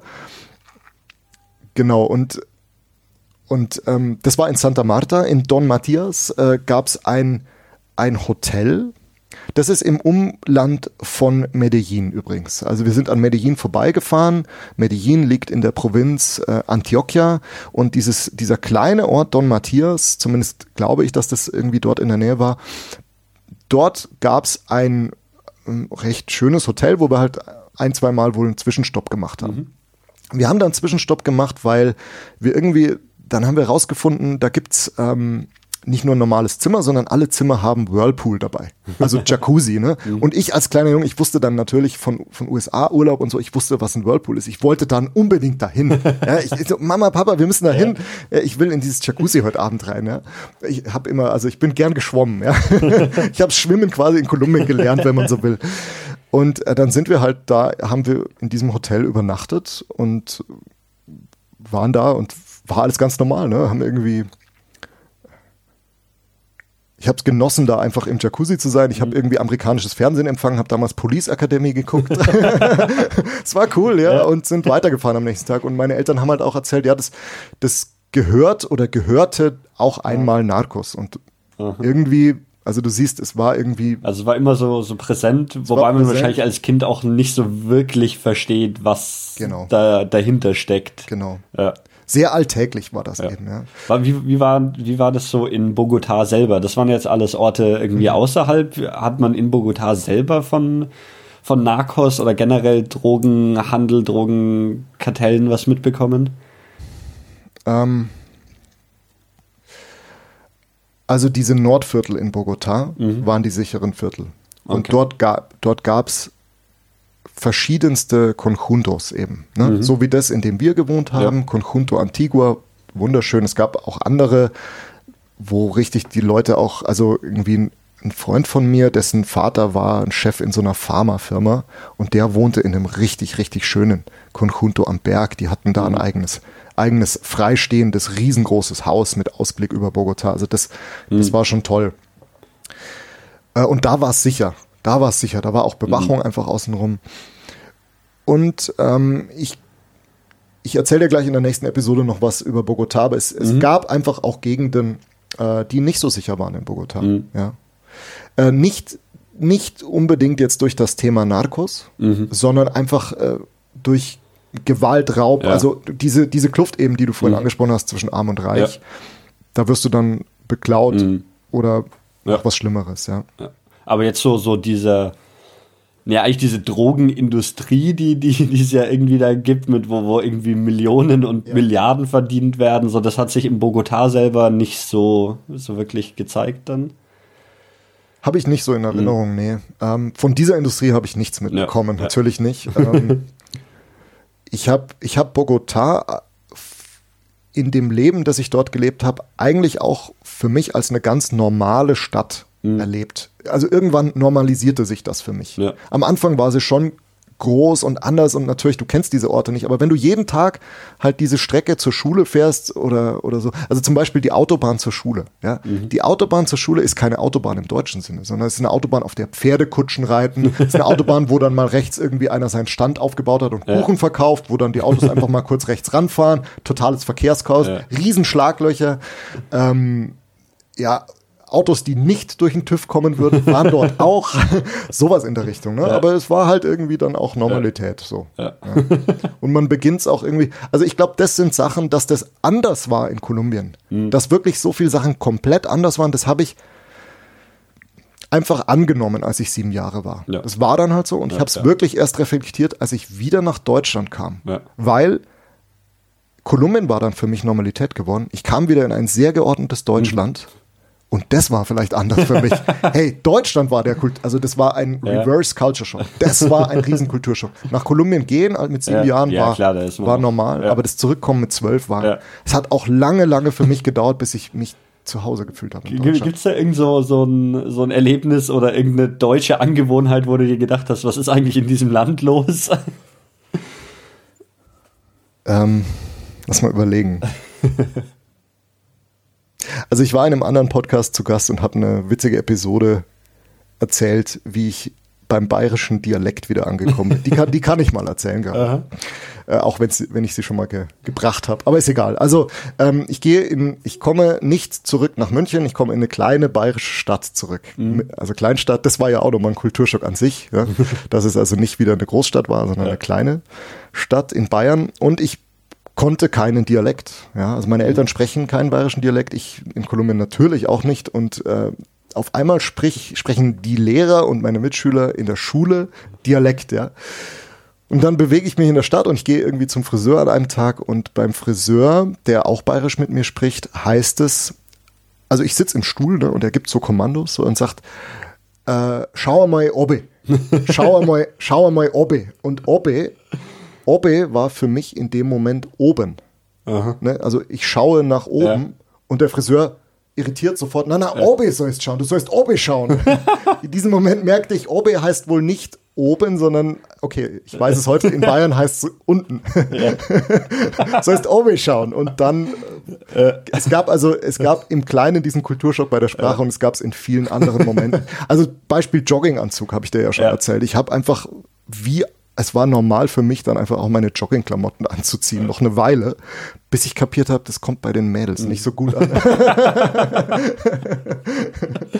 Ja, ja, das ist lustig, so, so kleine Eigenheiten. Das ist auch sowas, das fällt mir in Amerika immer auf. So in Deutschland, wenn man zum Einkaufen geht, dann würde man ja schon sich eine Jeans anziehen. So. Ja. In Amerika machen das halt ganz viele nicht und ist aber auch vollkommen normal halt. Ja. Und das ist aber so, dann denkt man sich als, als Deutscher dann so, wenn man hier so aufgewachsen ist, so, sag mal, was ist denn hier los? Warum gehen die im Schlafanzug einkaufen? Du hast, du hast recht, ja. Also in England ist es mir übrigens auch schon so gegangen, ja. ja. Da habe ich es auch manchmal beobachtet. ähm, Kapitel 6 heißt Kar hm? Lass uns das noch, ach, noch was? Ah, ja. Napoles. Mhm. Also der letzte Ort Napoles ist, naja, also Thema Pablo Escobar vielleicht ja. nochmal, um das, um das abzuschließen, wenn wir wollen. Pablo Escobar hat ja in Kolumbien eine riesen, riesen, riesengroße Hacienda gehabt. Und das war, also Hacienda ist so eine Art Landgut. Mhm. Und ähm, Finca sagt man auch dazu. Ja, jedenfalls, der hatte eine Hacienda, die trug den Namen Napoles. Und wir sind da mal vorbeigekommen. Es muss zu einem Zeitpunkt gewesen sein, als der da schon gar nicht mehr wohnte oder vielleicht auch schon nicht mehr lebte, aber diese Hacienda Napoles, ähm, ich vermute, sie gibt's auch heute noch. Äh, man sieht einfach den, den, den Eingangstor, das Eingangstor zu dieser Hacienda.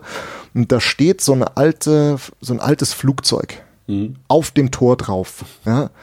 Also so wirklich so eine, so ein riesengroßes wie so ein Palasteingang fast schon, aber führt natürlich so in den ländlichen Bereich. Aber egal, also oben drauf steht so ein Flugzeug. Es muss eins der Flugzeuge gewesen sein, mit dem die irgendwie ihre Drogen mhm. geflogen haben in Richtung USA.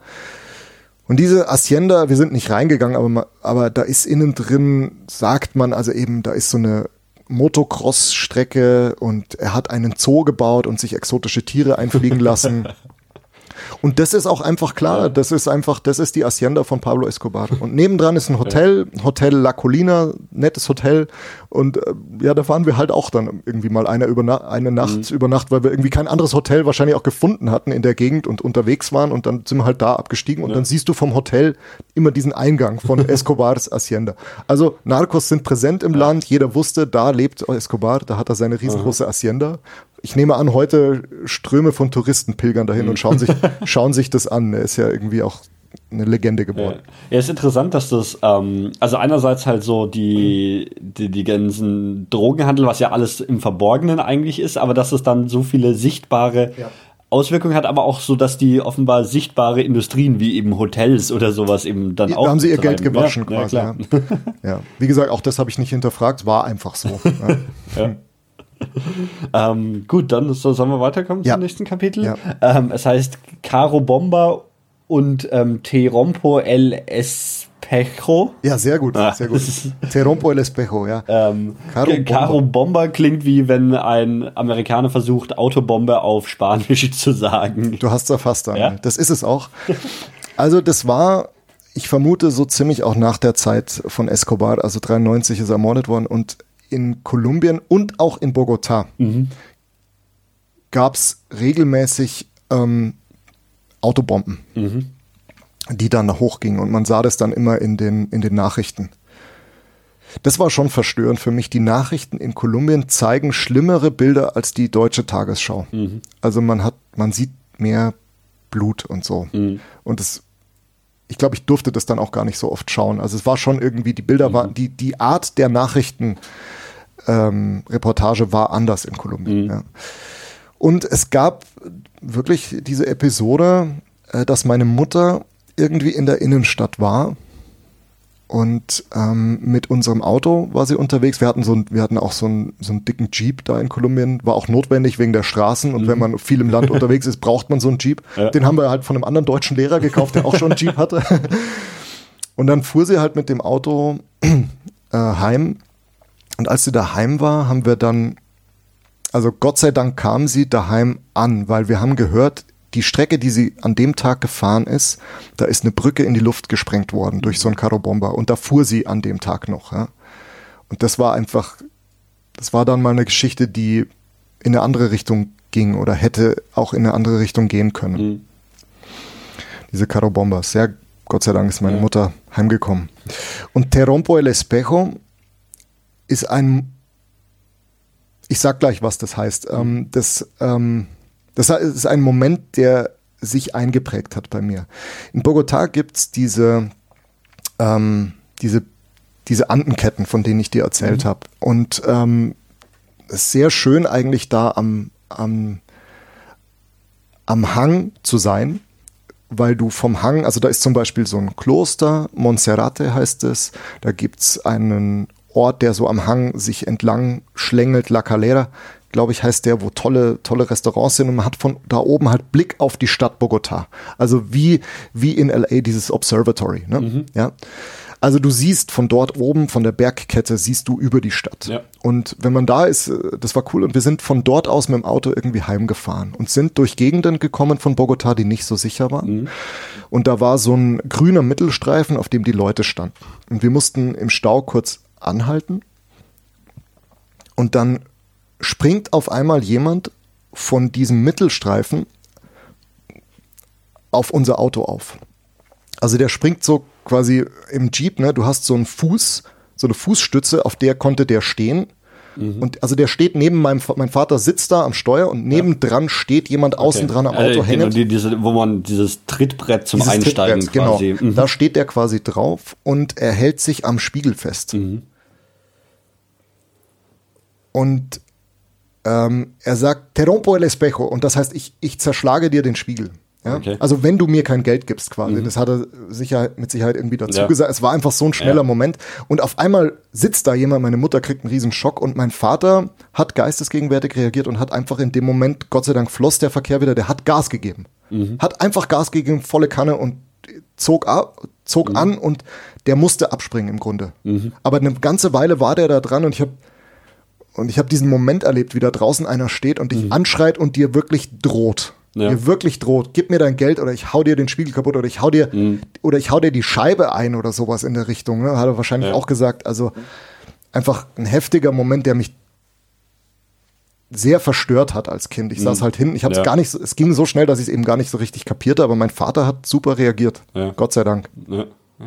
Ist das, ähm, also ich meine, das ist ja dann wahrscheinlich einfach halt irgendwie eine, eine arme Person, die so versucht, irgendwie ja. ihren Lebensunterhalt zu bekommen. Ja. Ähm, kannst du das einschätzen oder wie würdest du es einschätzen? So hätte man dem dann, weiß ich nicht, das Äquivalent von 10 Euro gegeben und dann wäre der abgezogen oder ähm, hätte der dann, wenn irgendwie oder wäre wär diese Situation weiter eskaliert, wenn ihr jetzt nicht so davon gekommen wärt? Hat sich eher nach letzterem angefühlt, mhm. so wie der da drauf war. Vielleicht okay. war der auch high oder mhm. irgendwas. Ja.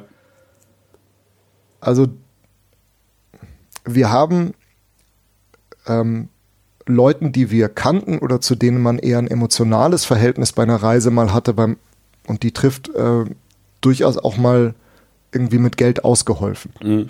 Und die haben das, es war ist ein sehr christliches Land, sehr schön. Also die haben das einfach nur dankend angenommen und sich gefreut. Mhm. Und dann war die Sache auch vorbei und man hat denen mit, mit Geld ein bisschen helfen können. Oder auch mal, meine Mutter hat, hat auch immer Lebensmittel auch verteilt und mhm. so. Also die hatte immer was dabei. Das war schön irgendwie. Und dieser Moment in Bogotá war eben ein anderer. Ja. Also da hätte ja. ich nicht so gern ausprobieren wollen, was da noch passiert ja. wäre, ja. Ja, weil ich, also ich meine, ich, ich sage immer so, wenn, wenn man irgendwie so im, im Ausland unterwegs ist, wo eben auch die ähm, quasi, wo, wo das Geld, das, das ich in, in Europa verdiene oder so, so viel mehr wert ist, ja. so dann ist es mir im Zweifel, wenn der Taxifahrer mich übers Ohr haut und irgendwie den dreifachen Preis verlangen, weil ich halt ein, blöder Westler bin, der nicht weiß, was eine Taxifahrt hier kostet. Ja. So, dann ist es im Zweifel halt auch egal. So, dann habe ich halt den Preis gezahlt, den ich in Deutschland für eine Taxifahrt auch gezahlt hätte. So, das schadet mir jetzt nicht so extrem. Genau. Und ähm, ja. ja ich meine, klar ist es ein unangenehmes Gefühl, irgendwie da übers Ohr gehauen zu werden, aber andererseits ist es, ja. bedeutet es dann für, für mich jetzt auch keinen, keinen großartigen Verlust oder sowas. Ja.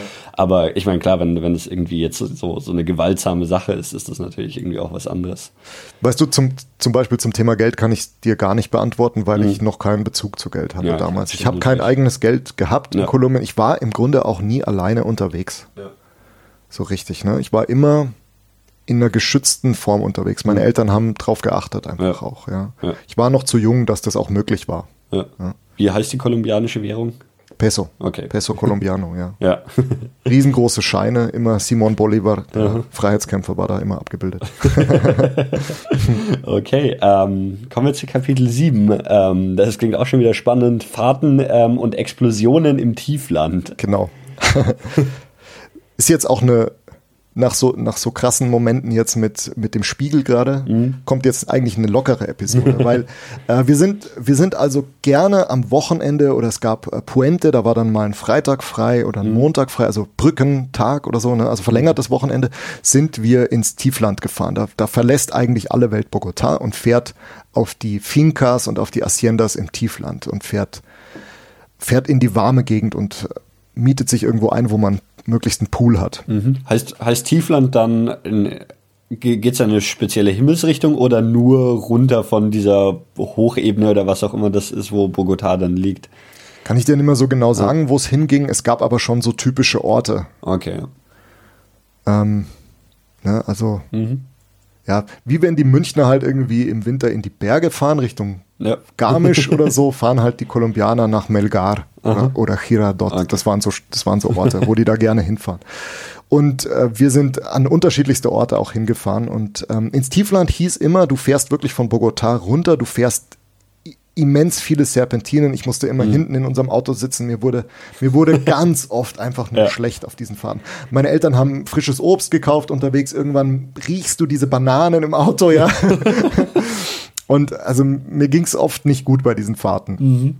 Und ähm, mein Vater äh, habe ich, ich habe einfach auch in Erinnerung, wie neugierig meine Eltern auf dieses Land waren und wie die das cool mit mir erlebt haben und mir einfach da viele Sachen dann gezeigt haben. Mein Vater hat oft einfach angehalten und, und es war nicht so dieses Vorankommen, wir müssen ankommen mhm. äh, im Vordergrund, sondern er hat einfach geguckt, was ist, was liegt auf dem Weg, was ist spannend. Schauen ja. wir uns diese, schauen wir uns an, wie da der Kaffee getrocknet wird, was auch immer, keine Ahnung. Und dann gab es Momente, wo er so, an einem, an einem Tag hat er so Schoten entdeckt an der Pflanze, so ganz lange Schoten, die sahen eigentlich aus wie so ein Messer. Mhm. Waren so ganz, also so Samen einer Pflanze quasi. Wenn man die so, wenn man so mit denen wackelt, dann hört man, dass da so diese Samen drin sind und es gibt so ein so ein Musikgeräusch fast schon. Ne? Okay. Ja. Und er hat diese Schoten halt, fand er cool, fand, fand er irgendwie interessant und hat dann ein paar mitgenommen und hat sie hinten im Auto hingelegt, so auf die, ähm, so auf dem Kofferraum. Und wir fahren also weiter. und auf einmal tut's eine, also mehrere Kilometer, ne, tut's eine riesen Explosion mhm. im Auto oder also ein riesen lauter Knall und wir erschrecken alle und im ersten Moment denken wir, der Reifen ist geplatzt, weil ja. das ist auch oft passiert, eigentlich bei Fahrten ins Tiefland, dass du in irgendeinen Nagel fährst oder was auch immer, dass die, die, diese Hitze nicht so mitmachen. Und es war aber kein Reifen, sondern diese Schote da hinten ist halt einfach aufgeplatzt, ja, weil diese Hitze im Auto hat der nicht so bekommen und dann Busch hat's gemacht und, und dieses, dieses Aufploppen war halt wirklich wie ein Knall. Deswegen Explosionen ja. im Tiefland, ja. ähm, du hast es jetzt gerade in, in, diese, in dieser Episode auch kurz erwähnt. Ähm, Kaffee ist natürlich in, in ja. Kolumbien wahrscheinlich auch ein großes Thema. Ja. Ich weiß nicht, wie als Kind kriegt man vielleicht nicht so viel von Kaffee mit, aber wie, wie hast du Kaffee und Kolumbien ähm, kennengelernt? Sehr lustig, dass du mich das fragst, weil ich bin, ich muss dir was gestehen, ich bin bis heute kein Kaffee Ich auch nicht. Hey, du auch nicht, okay, ja. Also meine Eltern haben Café de Colombia, war halt immer, war schon eine einprägsame Marke. Ja. Die haben den gern getrunken. Aha. Die hatten da immer ihren eigenen Kaffee, aber war für mich nicht relevant. Ja. Aber okay, es war präsent im Land. So, ja. ich glaube auch ein bisschen in anderen Gegenden, wo der dann angebaut wurde. Man hat auch immer Kaffeeplantagen gesehen, wenn man rumfuhr. Die sahen mhm. so schön aus, hatten so rote Blüten, glaube mhm. ich, rote, rote Pflanzen da auch irgendwie. Das sah ganz cool aus. Ja. Mehr habe ich davon, kann ich dir davon ja. eigentlich nicht so erzählen. Ja, ich glaube, als Kind interessiert man genau. sich generell eh nicht so viel für genau. Kaffee. Aber. aber zum Essen kann ich dir in, im letzten Kapitel noch ein bisschen was erzählen. Ist ja immer spannend. wichtig bei dir, bei mir auch. Bei mir auch. ähm, dann sind wir, wir sind auch fast am Ende. Bei. Acht, ähm, Reifenwechsel am Salto. Oh Gott, das darfst du sagen. Am Salto Tekendama. Tekendama, okay. Ja, Tekendama ist so ein altes indianisches Wort. Mhm. Der Salto Tekendama war ein Wasserfall. Mhm. Ein toller, imposanter Wasserfall, der wirklich weit in die Tiefe stürzt. Allerdings, ähm, der fließt eben durch die, ich vermute, Armenviertel von Bogotá und es stinkt da einfach immens. Mhm. Und dieser Salto de den kannst du eigentlich nicht wirklich ähm, in Ruhe fotografieren oder, oder irgendwie schön finden, weil du, du schaust ihn nur aus dem Auto an und fährst möglichst weiter, weil es einfach so krass da stinkt, im ganzen mhm. Tal, wo du da bist. Ja. Es gibt so eine, es gibt mehrere ähm, Parkbuchten, wo man halt hinfahren kann und den anschauen kann, aber im Grunde macht's niemand. Und ich war mal mit einem Freund unterwegs und seinem Vater ähm, und wir haben, also vielleicht erzähle ich so, ich hatte ja verschiedene Freunde in Kolumbien. Der eine war der Jan und wir und Jan hatte einen Papa, der nicht in Kolumbien gelebt hat, mhm. sondern der war Seefahrer in Deutschland, also hat irgendwie so richtig ne, auf dem Schiff ge gearbeitet. Das mhm. heißt, der hatte, der war von Hamburg aus quasi fuhr der in die Welt hinaus auf Schiffen und das war so ein richtiger Seemann. Der war halt dann immer ja. mal wieder in Kolumbien zu Besuch, hat seinen Sohn und seine Frau getroffen, aber dann war er auch wieder weg, weil er wieder aufs Schiff musste sozusagen. Ja. Und der hieß Otto, ne? Das war so ein richtiger Seebär. Also der war riesengroß, der Typ. Der hatte Arme wie Schaufeln so ungefähr, ne? Also unglaublich stark und einfach ja. hat so Hamburg, hat so Plattdeutsch irgendwie geredet. Also ganz interessanter Mensch. Und äh, dann hat, die haben einfach dann quasi für ein ganzes Wochenende lang ein Taxi gemietet. Aha. Ja, also einfach so Taxifahrer gemietet und jetzt fahr uns mal hier durch halb Kolumbien. also nicht halb Kolumbien, aber wir sind quasi in der Gegend von Bogotá rumgekutschiert worden. Und der Jan also die, die, die Familie von, von, von einem Freund und ja. du bist quasi mit. Ich durfte mitfahren, ah. genau. Und es war cool, weil ich hatte da eben meinen sehr guten Freund Jan dabei oder, oder ich durfte mit und wir haben mhm. schöne Sachen erlebt. Und auf der Rückfahrt ähm, platzte uns wieder mal ein Reifen. ne? Du kennst es jetzt schon, ja. also es ist dann passiert und es, es passiert wirklich genau am Salto de, de, de mhm. Tequendama. Das heißt, in diesem Gestank müssen wir Reifen wechseln. und ich habe in Erinnerung, dass äh, wir zwei Jungs einfach ruhig sitzen sollten auf dem Rücksitz und die einfach um das Ganze auch schnell zu machen, hat dieser, hat der Otto, der Seebär, der hat einfach das Auto mal kurz hochgehoben. also der hat dieses kleine Taxi gepackt, hat es hochgehoben und dann sollte der Fahrer mal kurz den Reifen wechseln. Also die haben sich gar nicht irgendwie da groß irgendwie mit dem Wagenheber abgeschuftet, ja. sondern er hebt das Auto mal kurz in die Höhe, wechselt den Reifen, fertig, fahren wir weiter. und wir, also, ja, also auch witzige Episode. Und das alles eben mit diesem Gestank vom Salto de Tequendama, ja. Aber das ist, das ist ein Teil von Bogota, oder wie? Ah, das ist so Umgebung. Aha, okay. Ja. Und das ist so, kann man sich, also man kennt ja so die, die Favelas aus, aus äh, Brasilien, ja, ja. ist das so, so eine Gegend? Also so viel Wellblechhütten und sowas? Also bei dem Salto nicht. Da, ja. da, da ist nichts, da wohnt niemand. Okay. Das ist schon außerhalb Bogotas. Okay. Aber die, der Süden von Bogotá, den kannst du dir einfach, ja, der war mhm. extrem arm. Da wohnten die Leute in Lehmhütten. Ja. Da wohnten die Leute in Pappsiedlungen, irgendwie mhm. Häuser aus Pappe. Da waren auch immer, was ich oft gesehen habe in Kolumbien, waren so Menschen, die Papier rumtransportieren oder Blech transportieren, um das irgendwo abzugeben und damit mhm. ein bisschen Geld zu verdienen. Also so ja. Sammler. Ja. ja. Okay, ähm, wir kommen langsam zum Ende ja. mit Kapitel 9. Ähm, sieben Stunden auf dem Meer heißt das Kapitel. Sieben Stunden auf dem Meer.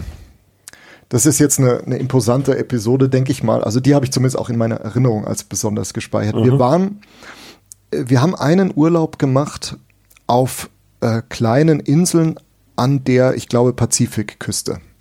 Also die Gegend, wo nicht so viel, nicht so der Tourismus hindrängt, der drängt eher in Richtung Karibikküste, mhm. Pazifikküste im Westen. Da waren auch einige Häfen, das waren mehr so Drogenumschlagplätze mhm. da. Mhm.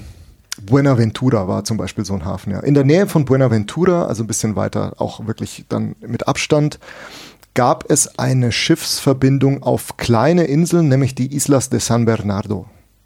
Und auf diesen Inseln haben wir beschlossen, verbringen wir unseren Urlaub. Aha. Dann haben wir uns dazu informiert. Es gab da gar nicht so viel Kartenmaterial. Es war schon eher ein abenteuerlicher Urlaub. Aha.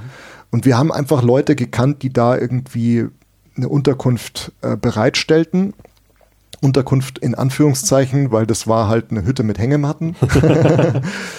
Und wir sind, äh, gut, wir haben uns auf die Reise gemacht, haben das Auto dann quasi dort abgestellt am Strand in der Nähe und sind dann mit einem größeren Schiff auf die Inseln gefahren. Das war so das Versorgungsschiff, das halt einmal in der Woche fuhr, glaube ich. Und wir sind mit dem Versorgungsschiff und all unserem Gepäck dann auf die Inseln gefahren. Auf einer Insel haben wir unser Lager dann bezogen, haben waren, weiß ich nicht, eine Woche oder so da und haben alle möglichen dieser Inseln besucht. Ja. Die waren wunderschön. Ich, ich erinnere mich vor allem, dass ich die geilsten Sandburgen meines Lebens dort gebaut habe und gern gebadet. hatte so eine türkise Badehose und hab's einfach, ich hab's geliebt. Ja, ja es warmes Meer, also war wunderschön. Und eine der Inseln war eine künstliche Insel. Ich glaube, die hieß Islotte oder so. Jedenfalls, die stand nur so auf Pfählen und die Leute hatten sich da ihre Hütten gebaut. Aha. Das waren so, ähm, es waren ganz viel dunkelhäutige Einwohner dort und die haben dann auch so im Nachbarhaus war so eine, waren, waren auch solche, so Kinder halt von einer indianischen Familie, mit denen ich dann auch irgendwie gespielt habe. Wir haben mit den Hühnchen gespielt. Ähm, dann lief irgendwie im Fernsehen auf Englisch, äh, auf Spanisch lief die unendliche Geschichte. Da habe ich dann mal mitgeguckt, habe nichts kapiert, aber ja. irgendwie so ein Film ja. schaut man schon immer gerne an. haben da einfach gespielt. Mhm. Und dann wollten wir zurück an Land. Und aus irgendeinem Grund sind wir nicht mit diesem Versorgungsschiff zurück. Aha. Sondern, also mein Vater hatte aus Deutschland schon mitgebracht so ein aufblasbares Schlauchboot. Sehr klein, sehr klein. Also da haben vielleicht so fünf Personen drin Platz. Ein Motor hat's auch, ja. Und wir haben dann irgendwie gesagt, ich, ich kann mir gar nicht erklären, warum wir das gesagt haben, warum diese Idee im Raum stand. Aber wir haben gesagt, wir fahren mit dem Boot zurück an die Küste, mit unserem eigenen Boot. Und dann haben wir es vollgepackt von oben hin, haben mehrere äh, Benzinkanister noch auch noch ja. zur Sicherheit dabei gehabt. Wir hatten unseren eigenen Tank und noch weitere, dass man umfüllen kann unterwegs. Ja, und haben uns auf die Reise begeben. Und ich denke auch ohne Kompass. Also es war schon irgendwie, also ja, ich habe abenteuerliche Eltern, ich ja. habe mir sicherlich auch viel von denen abgeschaut und ich, ich liebe sie dafür und bin auch selber so drauf, deswegen kann ich das jetzt einfach so lustig erzählen eigentlich und äh, weil es auch ein gutes Ende nimmt. Wir waren, wir waren sieben Stunden auf dem Meer unterwegs. wie, wie lange hat die Fahrt in die andere Richtung mit dem, mit dem großen Schiff gedauert? Ich vermute weniger. ich weiß es nicht genau, ja. ja. Also ähm, kann ich jetzt auch nicht schätzen. Ja. Auf jeden Fall, das war natürlich auch ein stärkerer Motor und so. Also ja. wir sind da getuckert und mein Vater fuhr quasi nach der Sonne. Und äh, ich war wieder einfach kindlich. Ne? Meine Mutter sollte einfach die ganze Zeit mir irgendwie Geschichten erzählen, ja. weil ich ich habe mich auch irgendwann halt gelangweilt auf dem Meer. Ne? So, ja. Mama, jetzt erzähl mal irgendwas, mach einen Witz oder kannst du mir das und wie wie ja. mein Sohn heutzutage, wenn der zu mir kommt, will auch immer eine Geschichte hören. Und ich erzähle ihm, so wie ich dir heute Geschichten erzähle, erzähle ich gern auch meinem Sohn. Ich glaube, es kommt von meiner Mutter, vielleicht auch von dieser sieben Stunden auf dem Meer Episode. Wir sind jedenfalls, um jetzt auch vielleicht einen Übergang zu machen zum nächsten Kapitel, wir sind gut angekommen. Wir waren alle drei unglaublich erleichtert, dass es auch wirklich geklappt hat. Ja. Und ich muss vielleicht so zehn Jahre alt gewesen. Ich habe an diesem Tag mein erstes eigenes Bier bekommen. Ein gekühltes Bier, kolumbianisches Cerveza Aguila, durfte ich da als Erfolg trinken und ich habe hab's genossen. Also ich weiß nicht, ob es mir wirklich ja. super geschmeckt hat, aber diese, allein dieses Gefühl, das ich dann damit verbunden habe, diese Erleichterung, mit diesem endlichen Ankommen, da steht auch unser Auto noch, ja. war super. Es war einfach toll. Aber alle, allein auch auf diese Idee zu kommen, mit, mit so einem kleinen Boot dann selber darüber zu fahren und irgendwie auch, na, als Eltern, wenn man da irgendwie sein, sein Kind dabei hat und so, das ist schon. ja, was also wirft glaub, das für einen Blick auf meine Eltern? Ich habe schon überlegte Eltern, Daniel. du kannst meinen Vater hier auch mal einladen, wenn du willst. Dann lernst du den, lernst du seine Perspektive kennen. Nicht? Also ich, ich, ich finde es vor allem beeindruckend und ich glaube, die, die Leute, die, die bei, bei mir im Podcast zuhören, sind ja auch alle eher abenteuerlustige ja, Leute. Ja. Deswegen, ich, ich glaube nicht, dass das ein schlechtes El äh, Bild auf, auf deine Eltern wirft, aber ja, ist auf jeden Fall, also ähm, ja, so ein echtes Abenteuer, würde ich sagen. Also wahrscheinlich für deine Eltern noch ein viel größeres Abenteuer gewesen als für dich damals. Ja. Also man kann sagen, ein Auslandsschuldienst in Kolumbien ist halt einfach auch ein anderer Auslandsschuldienst, als wie wenn man in die Schweiz geht. Ja. Also ja, es ist da anders. Man lässt sich da auf ein Abenteuer ein. Man muss dafür auch, glaube ich, gemacht sein. Und das, ja. das haben meine Eltern durch die Bolivien-Episode und insgesamt so von ihrem Leben mitgebracht und mir auch definitiv abgegeben. Ja. Ja, und auch dann, ich meine, so, so allein alle, alle, alle Episoden, über die wir bisher gesprochen haben, ich meine, du, du hast, ihr habt irgendwie super viel das Land erkundet und, und wart viel unterwegs. Und das war schön. Das ja. war schön, dass das mein Vater, ja, der hat, also ich sage immer, mein Vater, das waren beide Eltern, ne? Ja. Das waren beide, die darauf geachtet haben, ja. dass wir viel vom Land kennenlernen, ich glaube auch, dass sie darauf geachtet haben, dass ich das verarbeite, was ich da so sehe, dieses Nicht-Alltägliche. Ja. Da haben sie auch drauf geachtet. Oder sie haben mir auch eben die Heimat Deutschland regelmäßig wieder nahegebracht, indem wir halt Heimaturlaub hatten. Mhm. Also die waren schon auch die haben sich sehr gekümmert um mich. Also ich, äh, ich, diese Zeit, diese fünf Jahre erlebe ich schon als wichtige Familienzeit. Und ja. wenn ich heute mit meinen Eltern zusammen bin, äh, dann ist Kolumbien immer wieder Thema. Mhm. Und ich würdest du gerade die, die Nummer 10 vielleicht sagen, weil das passt. genau, das abschließende Kapitel heißt nämlich ähm, kolumbianische Weihnacht mit Achiaco. Super, du bist perfekt. Schau mal. Abschluss übers Essen, genau. Also, ähm, wenn ich heute mit meiner, also ich habe eine Tradition in meiner eigenen Familie, ich habe mittlerweile selber eine Familie, ich habe eine Frau und zwei Kinder. Und wir feiern Weihnachten ein bisschen kolumbianisch, weil es gibt jede Weihnachten ein kolumbianisches Gericht bei uns. Mhm nämlich Achiaco. Achiaco ist etwas, was ich auch schon mit meinen Eltern gerne gegessen habe, auch schon in Kolumbien natürlich. Und mittlerweile stehe ich selber gemeinsam mit meiner deutschen Frau mittlerweile äh, quasi in der Küche und wir kochen dann dieses Achiaco. Und es ist schön, diese kolumbianische Tradition zu haben. Und Achiaco ist ein, oh, es ist so lecker. Es ist ein Eintopf. Mhm. Es ist ein Eintopf und es gibt, es gibt sowieso in Kolumbien ganz tolle Sorten von Kartoffeln. Also mhm. ganz, ganz unterschiedlich. Es gibt auch so, so Bratkartoffel, eine ganz spezielle Sorte, Papa Criolla. Papa heißt übrigens Kartoffel. Okay. und ähm, in den Achiaco kommen so mehlige Kartoffeln rein, dass die sich quasi zur Suppe, zu einer Art Kartoffelsuppe oder Pampe könnte man sagen, aber es ist nicht eklig. Ähm, ja. So halt, ähm, die machen die Suppe aus, ne? Dann die Kartoffelsuppe. Und es schwimmt halt alles Mögliche noch auch mit drin, also Fleisch und, und Mais und tolle Gewürze und Koriander, vor allem Cilantro ist was, womit in Kolumbien gerne gekocht mhm. wird. Und du hast dann, du hast einerseits diesen sehr dickflüssigen Eintopf am Tisch stehen, in so schwarzen Tonschalen, die die Indianer dann immer machen, super. Und du hast um den Tisch rundum, also auf dem Tisch rundum auch noch andere Sachen stehen, zum Beispiel eine ganz scharfe Soße. Du hast ähm, ähm, ja Maiskolben, die du reintunken kannst. Du hast mhm. Avocado. Mhm heißt in Kolumbien Aguacate, du und äh, Schmand und so. Also du kannst dir eigentlich so richtig deine eigene Suppe da fast schon komponieren und das ist einfach ach, so lecker. Mhm. Ja. Also es ist ein kleines ähm, so was, was wir halt zelebrieren dann zu ja. Weihnachten. Aber ist das in Kolumbien auch ein spezielles Weihnachtsessen oder habt ihr das jetzt einfach nur so für euch als als Weihnachtstradition ähm, eingeführt? So ist es. Wir haben es eingeführt. In ja. Kolumbien ist es kein Wein, kein spezielles Weihnachtsessen, aber es ist ein spezielles Essen. Mhm. Ja, also es ist schon was Besonderes, okay. denke ich mal. Ja. Ich weiß nicht, ob es das Nationalgericht so mhm. wäre, aber für mich war das ein Gericht, das wir an, zu besonderen Momenten, mhm. zum Beispiel zu einer Hochzeit dann mal ja. und so, gab es dieses Gericht und das einfach schmeckt einfach ja. verdammt gut. Gibt es sonst noch kolumbianische Gerichte oder Getränke oder was auch immer, was dir irgendwie in Erinnerung geblieben ist? Ja, sehr viel eigentlich. Also das Essen war klasse in Kolumbien. Wir haben zum Beispiel ähm, wenn man von, wenn man aus unserem Conjunto rausfuhr, nach links abbog, fuhr man auf die Andenkette zu und da waren so kleine äh, Grillplätze, wo halt irgendwelche ärmeren Leute halt so auf dem Grill was anboten. Mhm. Und die haben so, die haben Maiskolben gegrillt, die haben ähm, Arepas gegrillt. Mhm. Arepas sind so Maisfladen oder es gab Empanadas, die kennst, kennst du das vielleicht? Ja, ich weiß, ne? so, Teigtaschen gefüllte Teigtaschen, mhm. oft mit Hackfleisch oder einfach scharf. Hat super, super geschmeckt mhm. in Kolumbien. Einfach so richtig frisch. Also das Essen war toll. Oder also ja, Carne a la plancha kann man essen. Das ist, da kriegst du so ein Holzbrett.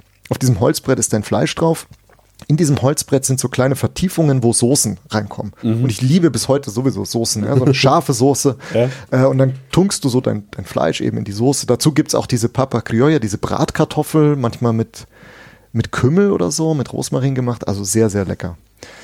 Ähm, ich spreche mal kurz eine Empfehlung aus für jemanden, der nach Kolumbien heute möchte. Es gibt da ein Restaurant, was ich als Kind geliebt habe, das heißt Crabs und Waffles. Mhm. Ähm, und das gibt es mittlerweile, ich glaube sogar auch in Spanien, in Kolumbien gibt es mehrere. Und da kann man, wie der Name es sagt, eben besonders, also unter die unterschiedlichsten Crabs und die unterschiedlichsten Waffeln mhm. essen. Also süß, auch, aber auch herzhaft. Das war ein tolles Restaurant für mich als Kind. Ja. Also habe ich, hab ich geliebt, ja. ähm, Jetzt hast du erzählt, wie, wie ihr kolumbische, kolumbianische Weihnachten in Deutschland feiert. Ja. Hast du noch Weihnachten aus Kolumbien irgendwie im ja. Kopf? Und wie ist das anders? Weil ich meine, so, als, als jemand, der irgendwie so in, auf der Nordhalbkugel aufwächst, ist halt Weihnachten auch immer, ne, kalt, Schnee, weiß genau. Weihnachten und sowas. Genau. Ähm. Oh, ich habe Schnee, ich habe Schnee total vermisst in Kolumbien. Mün ich kann, Münchner ja. Schnee habe ich keinen gesehen. Einmal waren wir an einem Vulkan unterwegs und ich habe, und es hat geschneit. Es war, es war ganz oben, also einer der höchsten Berge Kolumbiens waren wir oben und äh, ich habe Schnee gesehen und es war aber nicht der Schnee, den ich aus München kannte. Also, ne, war irgendwie ganz anders von der Konsistenz und ich hab's, ja. fand ich ganz enttäuschend. Ähm, also Weihnachten in Kolumbien ist aus deutscher Perspektive sehr, sehr kitschig. Okay. Also um, um mal Loriot zu zitieren, mehr, mehr Lametta. Ja. Geht immer, ja. Also wirklich kitschige Weihnachten. Also keine Tannenbäume, sondern halt irgendwelche Bäume, an denen Lametta hing. Also je greller, desto besser. Auch die Musik im Radio, es läuft Weihnachtsmusik, aber es lief auch uh einfach kolumbianische Schlager, also quasi volkstümliche Musik, toll, tolle Musik, ja. Also ja. so Sachen mag, mag, ich eigentlich sehr gern, so Latino-Rhythmen halt. Ähm, und auch sehr katholisch. Also die Leute ja. sind in der Kirche, singen, singen Weihnachtslieder. Ich glaube, da kenne ich auch ein, zwei. Tutaina hieß ein, ich meine, indianisch geprägtes Weihnachtslied, was in Kolumbien gesungen wurde. Tutaina, so hieß, so mhm. ging das, ja. Klingt komisch, aber war, war schön. Also dieser Klang ist mir halt einfach bis heute dann vertraut. Und ähm, was ich noch sagen kann, äh, es schwappt auch USA rüber. Also ja. dieses dieses überladene Aha. Weihnachten, die Riesenbäume, so wie beim Chevy Chase Film und so, die sind schon dann präsent, ja. ja. Ähm, Riesengeschenke, ja. Je mehr, desto besser, ja. Mhm. Je greller, desto besser. Sind, sind die USA ein Land, an dem Kolumbien sich irgendwie so orientiert, als irgendwie so wahrscheinlich das, auf dem Kontinent so das, maßgeblichste Land in, in seiner Auswirkung? Ich glaube schon und ich würde wahrscheinlich sagen, viele der südamerikanischen Länder mhm. schauen mit einem Auge in Richtung USA. Mhm. Ich weiß, dass Kolumbien halt irgendwie da auch eine spezielle Beziehung hatte dann zu USA. Die haben sehr viel Unterstützung äh, mhm. finanzieller mhm. Natur auch genossen oder auch im Drogenkrieg zum Beispiel dann genossen von USA aus. Deutschland war da einfach nicht so präsent. Ja. Es hat für die Kolumbianer im Alltag nicht so eine große Rolle gespielt wie USA, was näher ja. ist, was im Neighborhood liegt quasi. Ja, ne? ja, ja. Gibt es zu Spanien jetzt, abgesehen von der Sprache, irgendwie eine besondere Verbindung? Kann ich nicht so genau sagen. Hm. Kenne ich aus ein, zwei persönlichen Geschichten, da war die Beziehung zu Spanien nicht so gut. Hm. Ja. ja. Könnte ich aber jetzt nicht genau sagen. Ich finde auch den, meine Eltern haben lange noch in Spanien dann gelebt, waren da auch nochmal an der deutschen mhm. Schule. äh, da habe ich sie ein paar Mal besucht ähm, und ist einfach anders auch. Kann ich jetzt ja vielleicht muss ich es gar nicht ausführen, aber genau. es ist wirklich, also ja. ein Latino und ein Spanier, das ist schon auch nochmal ja. ein Unterschied. Ja. ja. okay, das waren, waren diese zehn Episoden. Ich finde es unglaublich beeindruckend, an wie viel du dich auch noch erinnern kannst. Dankeschön, Dankeschön. Ja, vielleicht äh, hole ich es immer wieder so hervor, weil es natürlich in mir drin, das hast du jetzt auch gemerkt, ich hoffe, die Hörer auch, dass das eine besondere Erinnerung in mir belegt. Ja. Kolumbien ist heute, ich sage es immer gerne, ich habe diese Zeit erleben dürfen. Ja. Ich habe die in meinem Herzen gespeichert, ich trage die bis heute in mir drin. Ja. Ich will irgendwann gerne mal wieder hin mit meiner eigenen Familie. Und es ist für mich wirklich ein besonderes Land. Vielleicht kann ich abschließen mit diesem Satz, mhm. wenn heute Deutschland gegen Kolumbien spielt, bin ich für die Außenseiter, nicht für die Kolumbianer. Sonst immer für Deutschland, ja. aber bei dem Spiel Na gut, das, das dann ist, schon auch mal Kolumbien die Daumen. Vor allem ist es ja eh auch immer, immer ähm, spannend, wenn der Außenseiter gewinnt. Deswegen genau. ist es ja. Genau. genau. ähm, ja, das waren, waren die, ich fand auch, fand dieses Format mit diesen zehn, zehn kleinen Anekdoten, das, das äh, war, war cool. Das hat so, ja, so verschiedene einzelne Einblicke und wir haben verschiedene Themen ähm, irgendwie angesprochen. Das war, war ein, ein cooles Format, hat mir sehr gut gefallen. Danke, Daniel, dass ich dabei sein durfte. Ja. Fand ich auch. Genau, und ähm, zu, zu allerletzt ähm, wollen wir natürlich noch erwähnen, dass du auch gerade dabei bist, einen, ähm, einen eigenen Podcast äh, zu machen. Magst du dazu vielleicht ein bisschen was äh, kurz sagen? Genau. Äh, Danke, dass du mir die Möglichkeit gibst, das ein bisschen zu sagen. Äh, der entsteht gerade mhm. und der, der ist wirklich insofern auch in der Entstehungsphase, dass ich noch gar keinen Namen dafür habe oder noch es jetzt gar nicht. Du gibst mir zwar die Möglichkeit, es hier zu vermarkten, ich kann es gar nicht so richtig, weil, weil er wirklich erst entsteht. Ich habe noch nichts veröffentlicht. Ich ja. habe drei, drei, vier Episoden selber schon aufgenommen. Es geht unter anderem auch ums Thema, es ist ein Dialogformat. Aha. Ich sitze so wie du auch mit Menschen zusammen, die mir in meinem Leben begegnen. Und einer hat mir was von der Weltreise erzählt. Mhm. Ähm, das ist so ein bisschen wie bei dir auch, dass man so die Stationen durchgeht. Aber ja. es geht auch stark um das Thema, was hat er eigentlich durchgemacht auf dieser Weltreise? Was war der Grund, warum er die Weltreise angetreten mhm. hatte? Wie geht's ihm danach? Ein Jahr danach und so. Ja. Waren schon auch, wir gehen, wir gehen auch stark da in die, in die Tiefe so bei seiner Weltreise. Und ein anderer war mit einem Fernfahrer. Also kann ich jetzt mal so, so mhm. anteasern. War im Grunde vielleicht auch ein bisschen mit dem Thema ja. Reise zusammenhängt.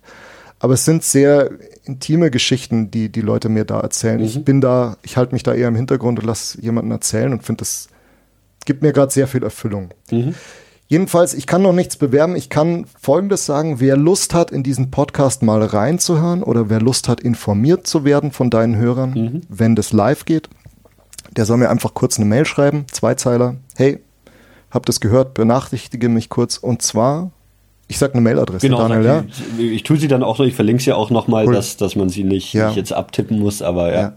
Also Podcast by Matt, also Podcast B-Y-M-A-T, Matt, Matthias bin ich, mhm. at gmail.com. Da erreichen mich die Nachrichten. Genau. Und ich freue mich drauf. und was ich auf jeden Fall auch, ich meine, gerade bei, bei meinem Podcast ist ja oft so, dass, dass die Leute die Episoden erst Jahre später hören, dann genau. update ich das natürlich, dass wir dann direkt im Podcast verlinken. Also vielleicht ist zu dem Zeitpunkt, wo die Leute sich das dann hier hören, vielleicht ist dann dein Podcast auch schon verfügbar. Genau. Super. Danke dir. Gut, ähm, dann sind wir am Ende angekommen. Ähm, ganz herzlichen Dank, dass du dir die Zeit genommen hast, ähm, von von deiner Geschichte aus Kolumbien zu erzählen. es war mir eine große Freude, Daniel, mit dir hier heute in München im Schneegestöber ja. zu sitzen und dir das nochmal zu erzählen. Ja, cool. Ähm, dann sage ich Tschüss und bis zum nächsten Mal. Danke.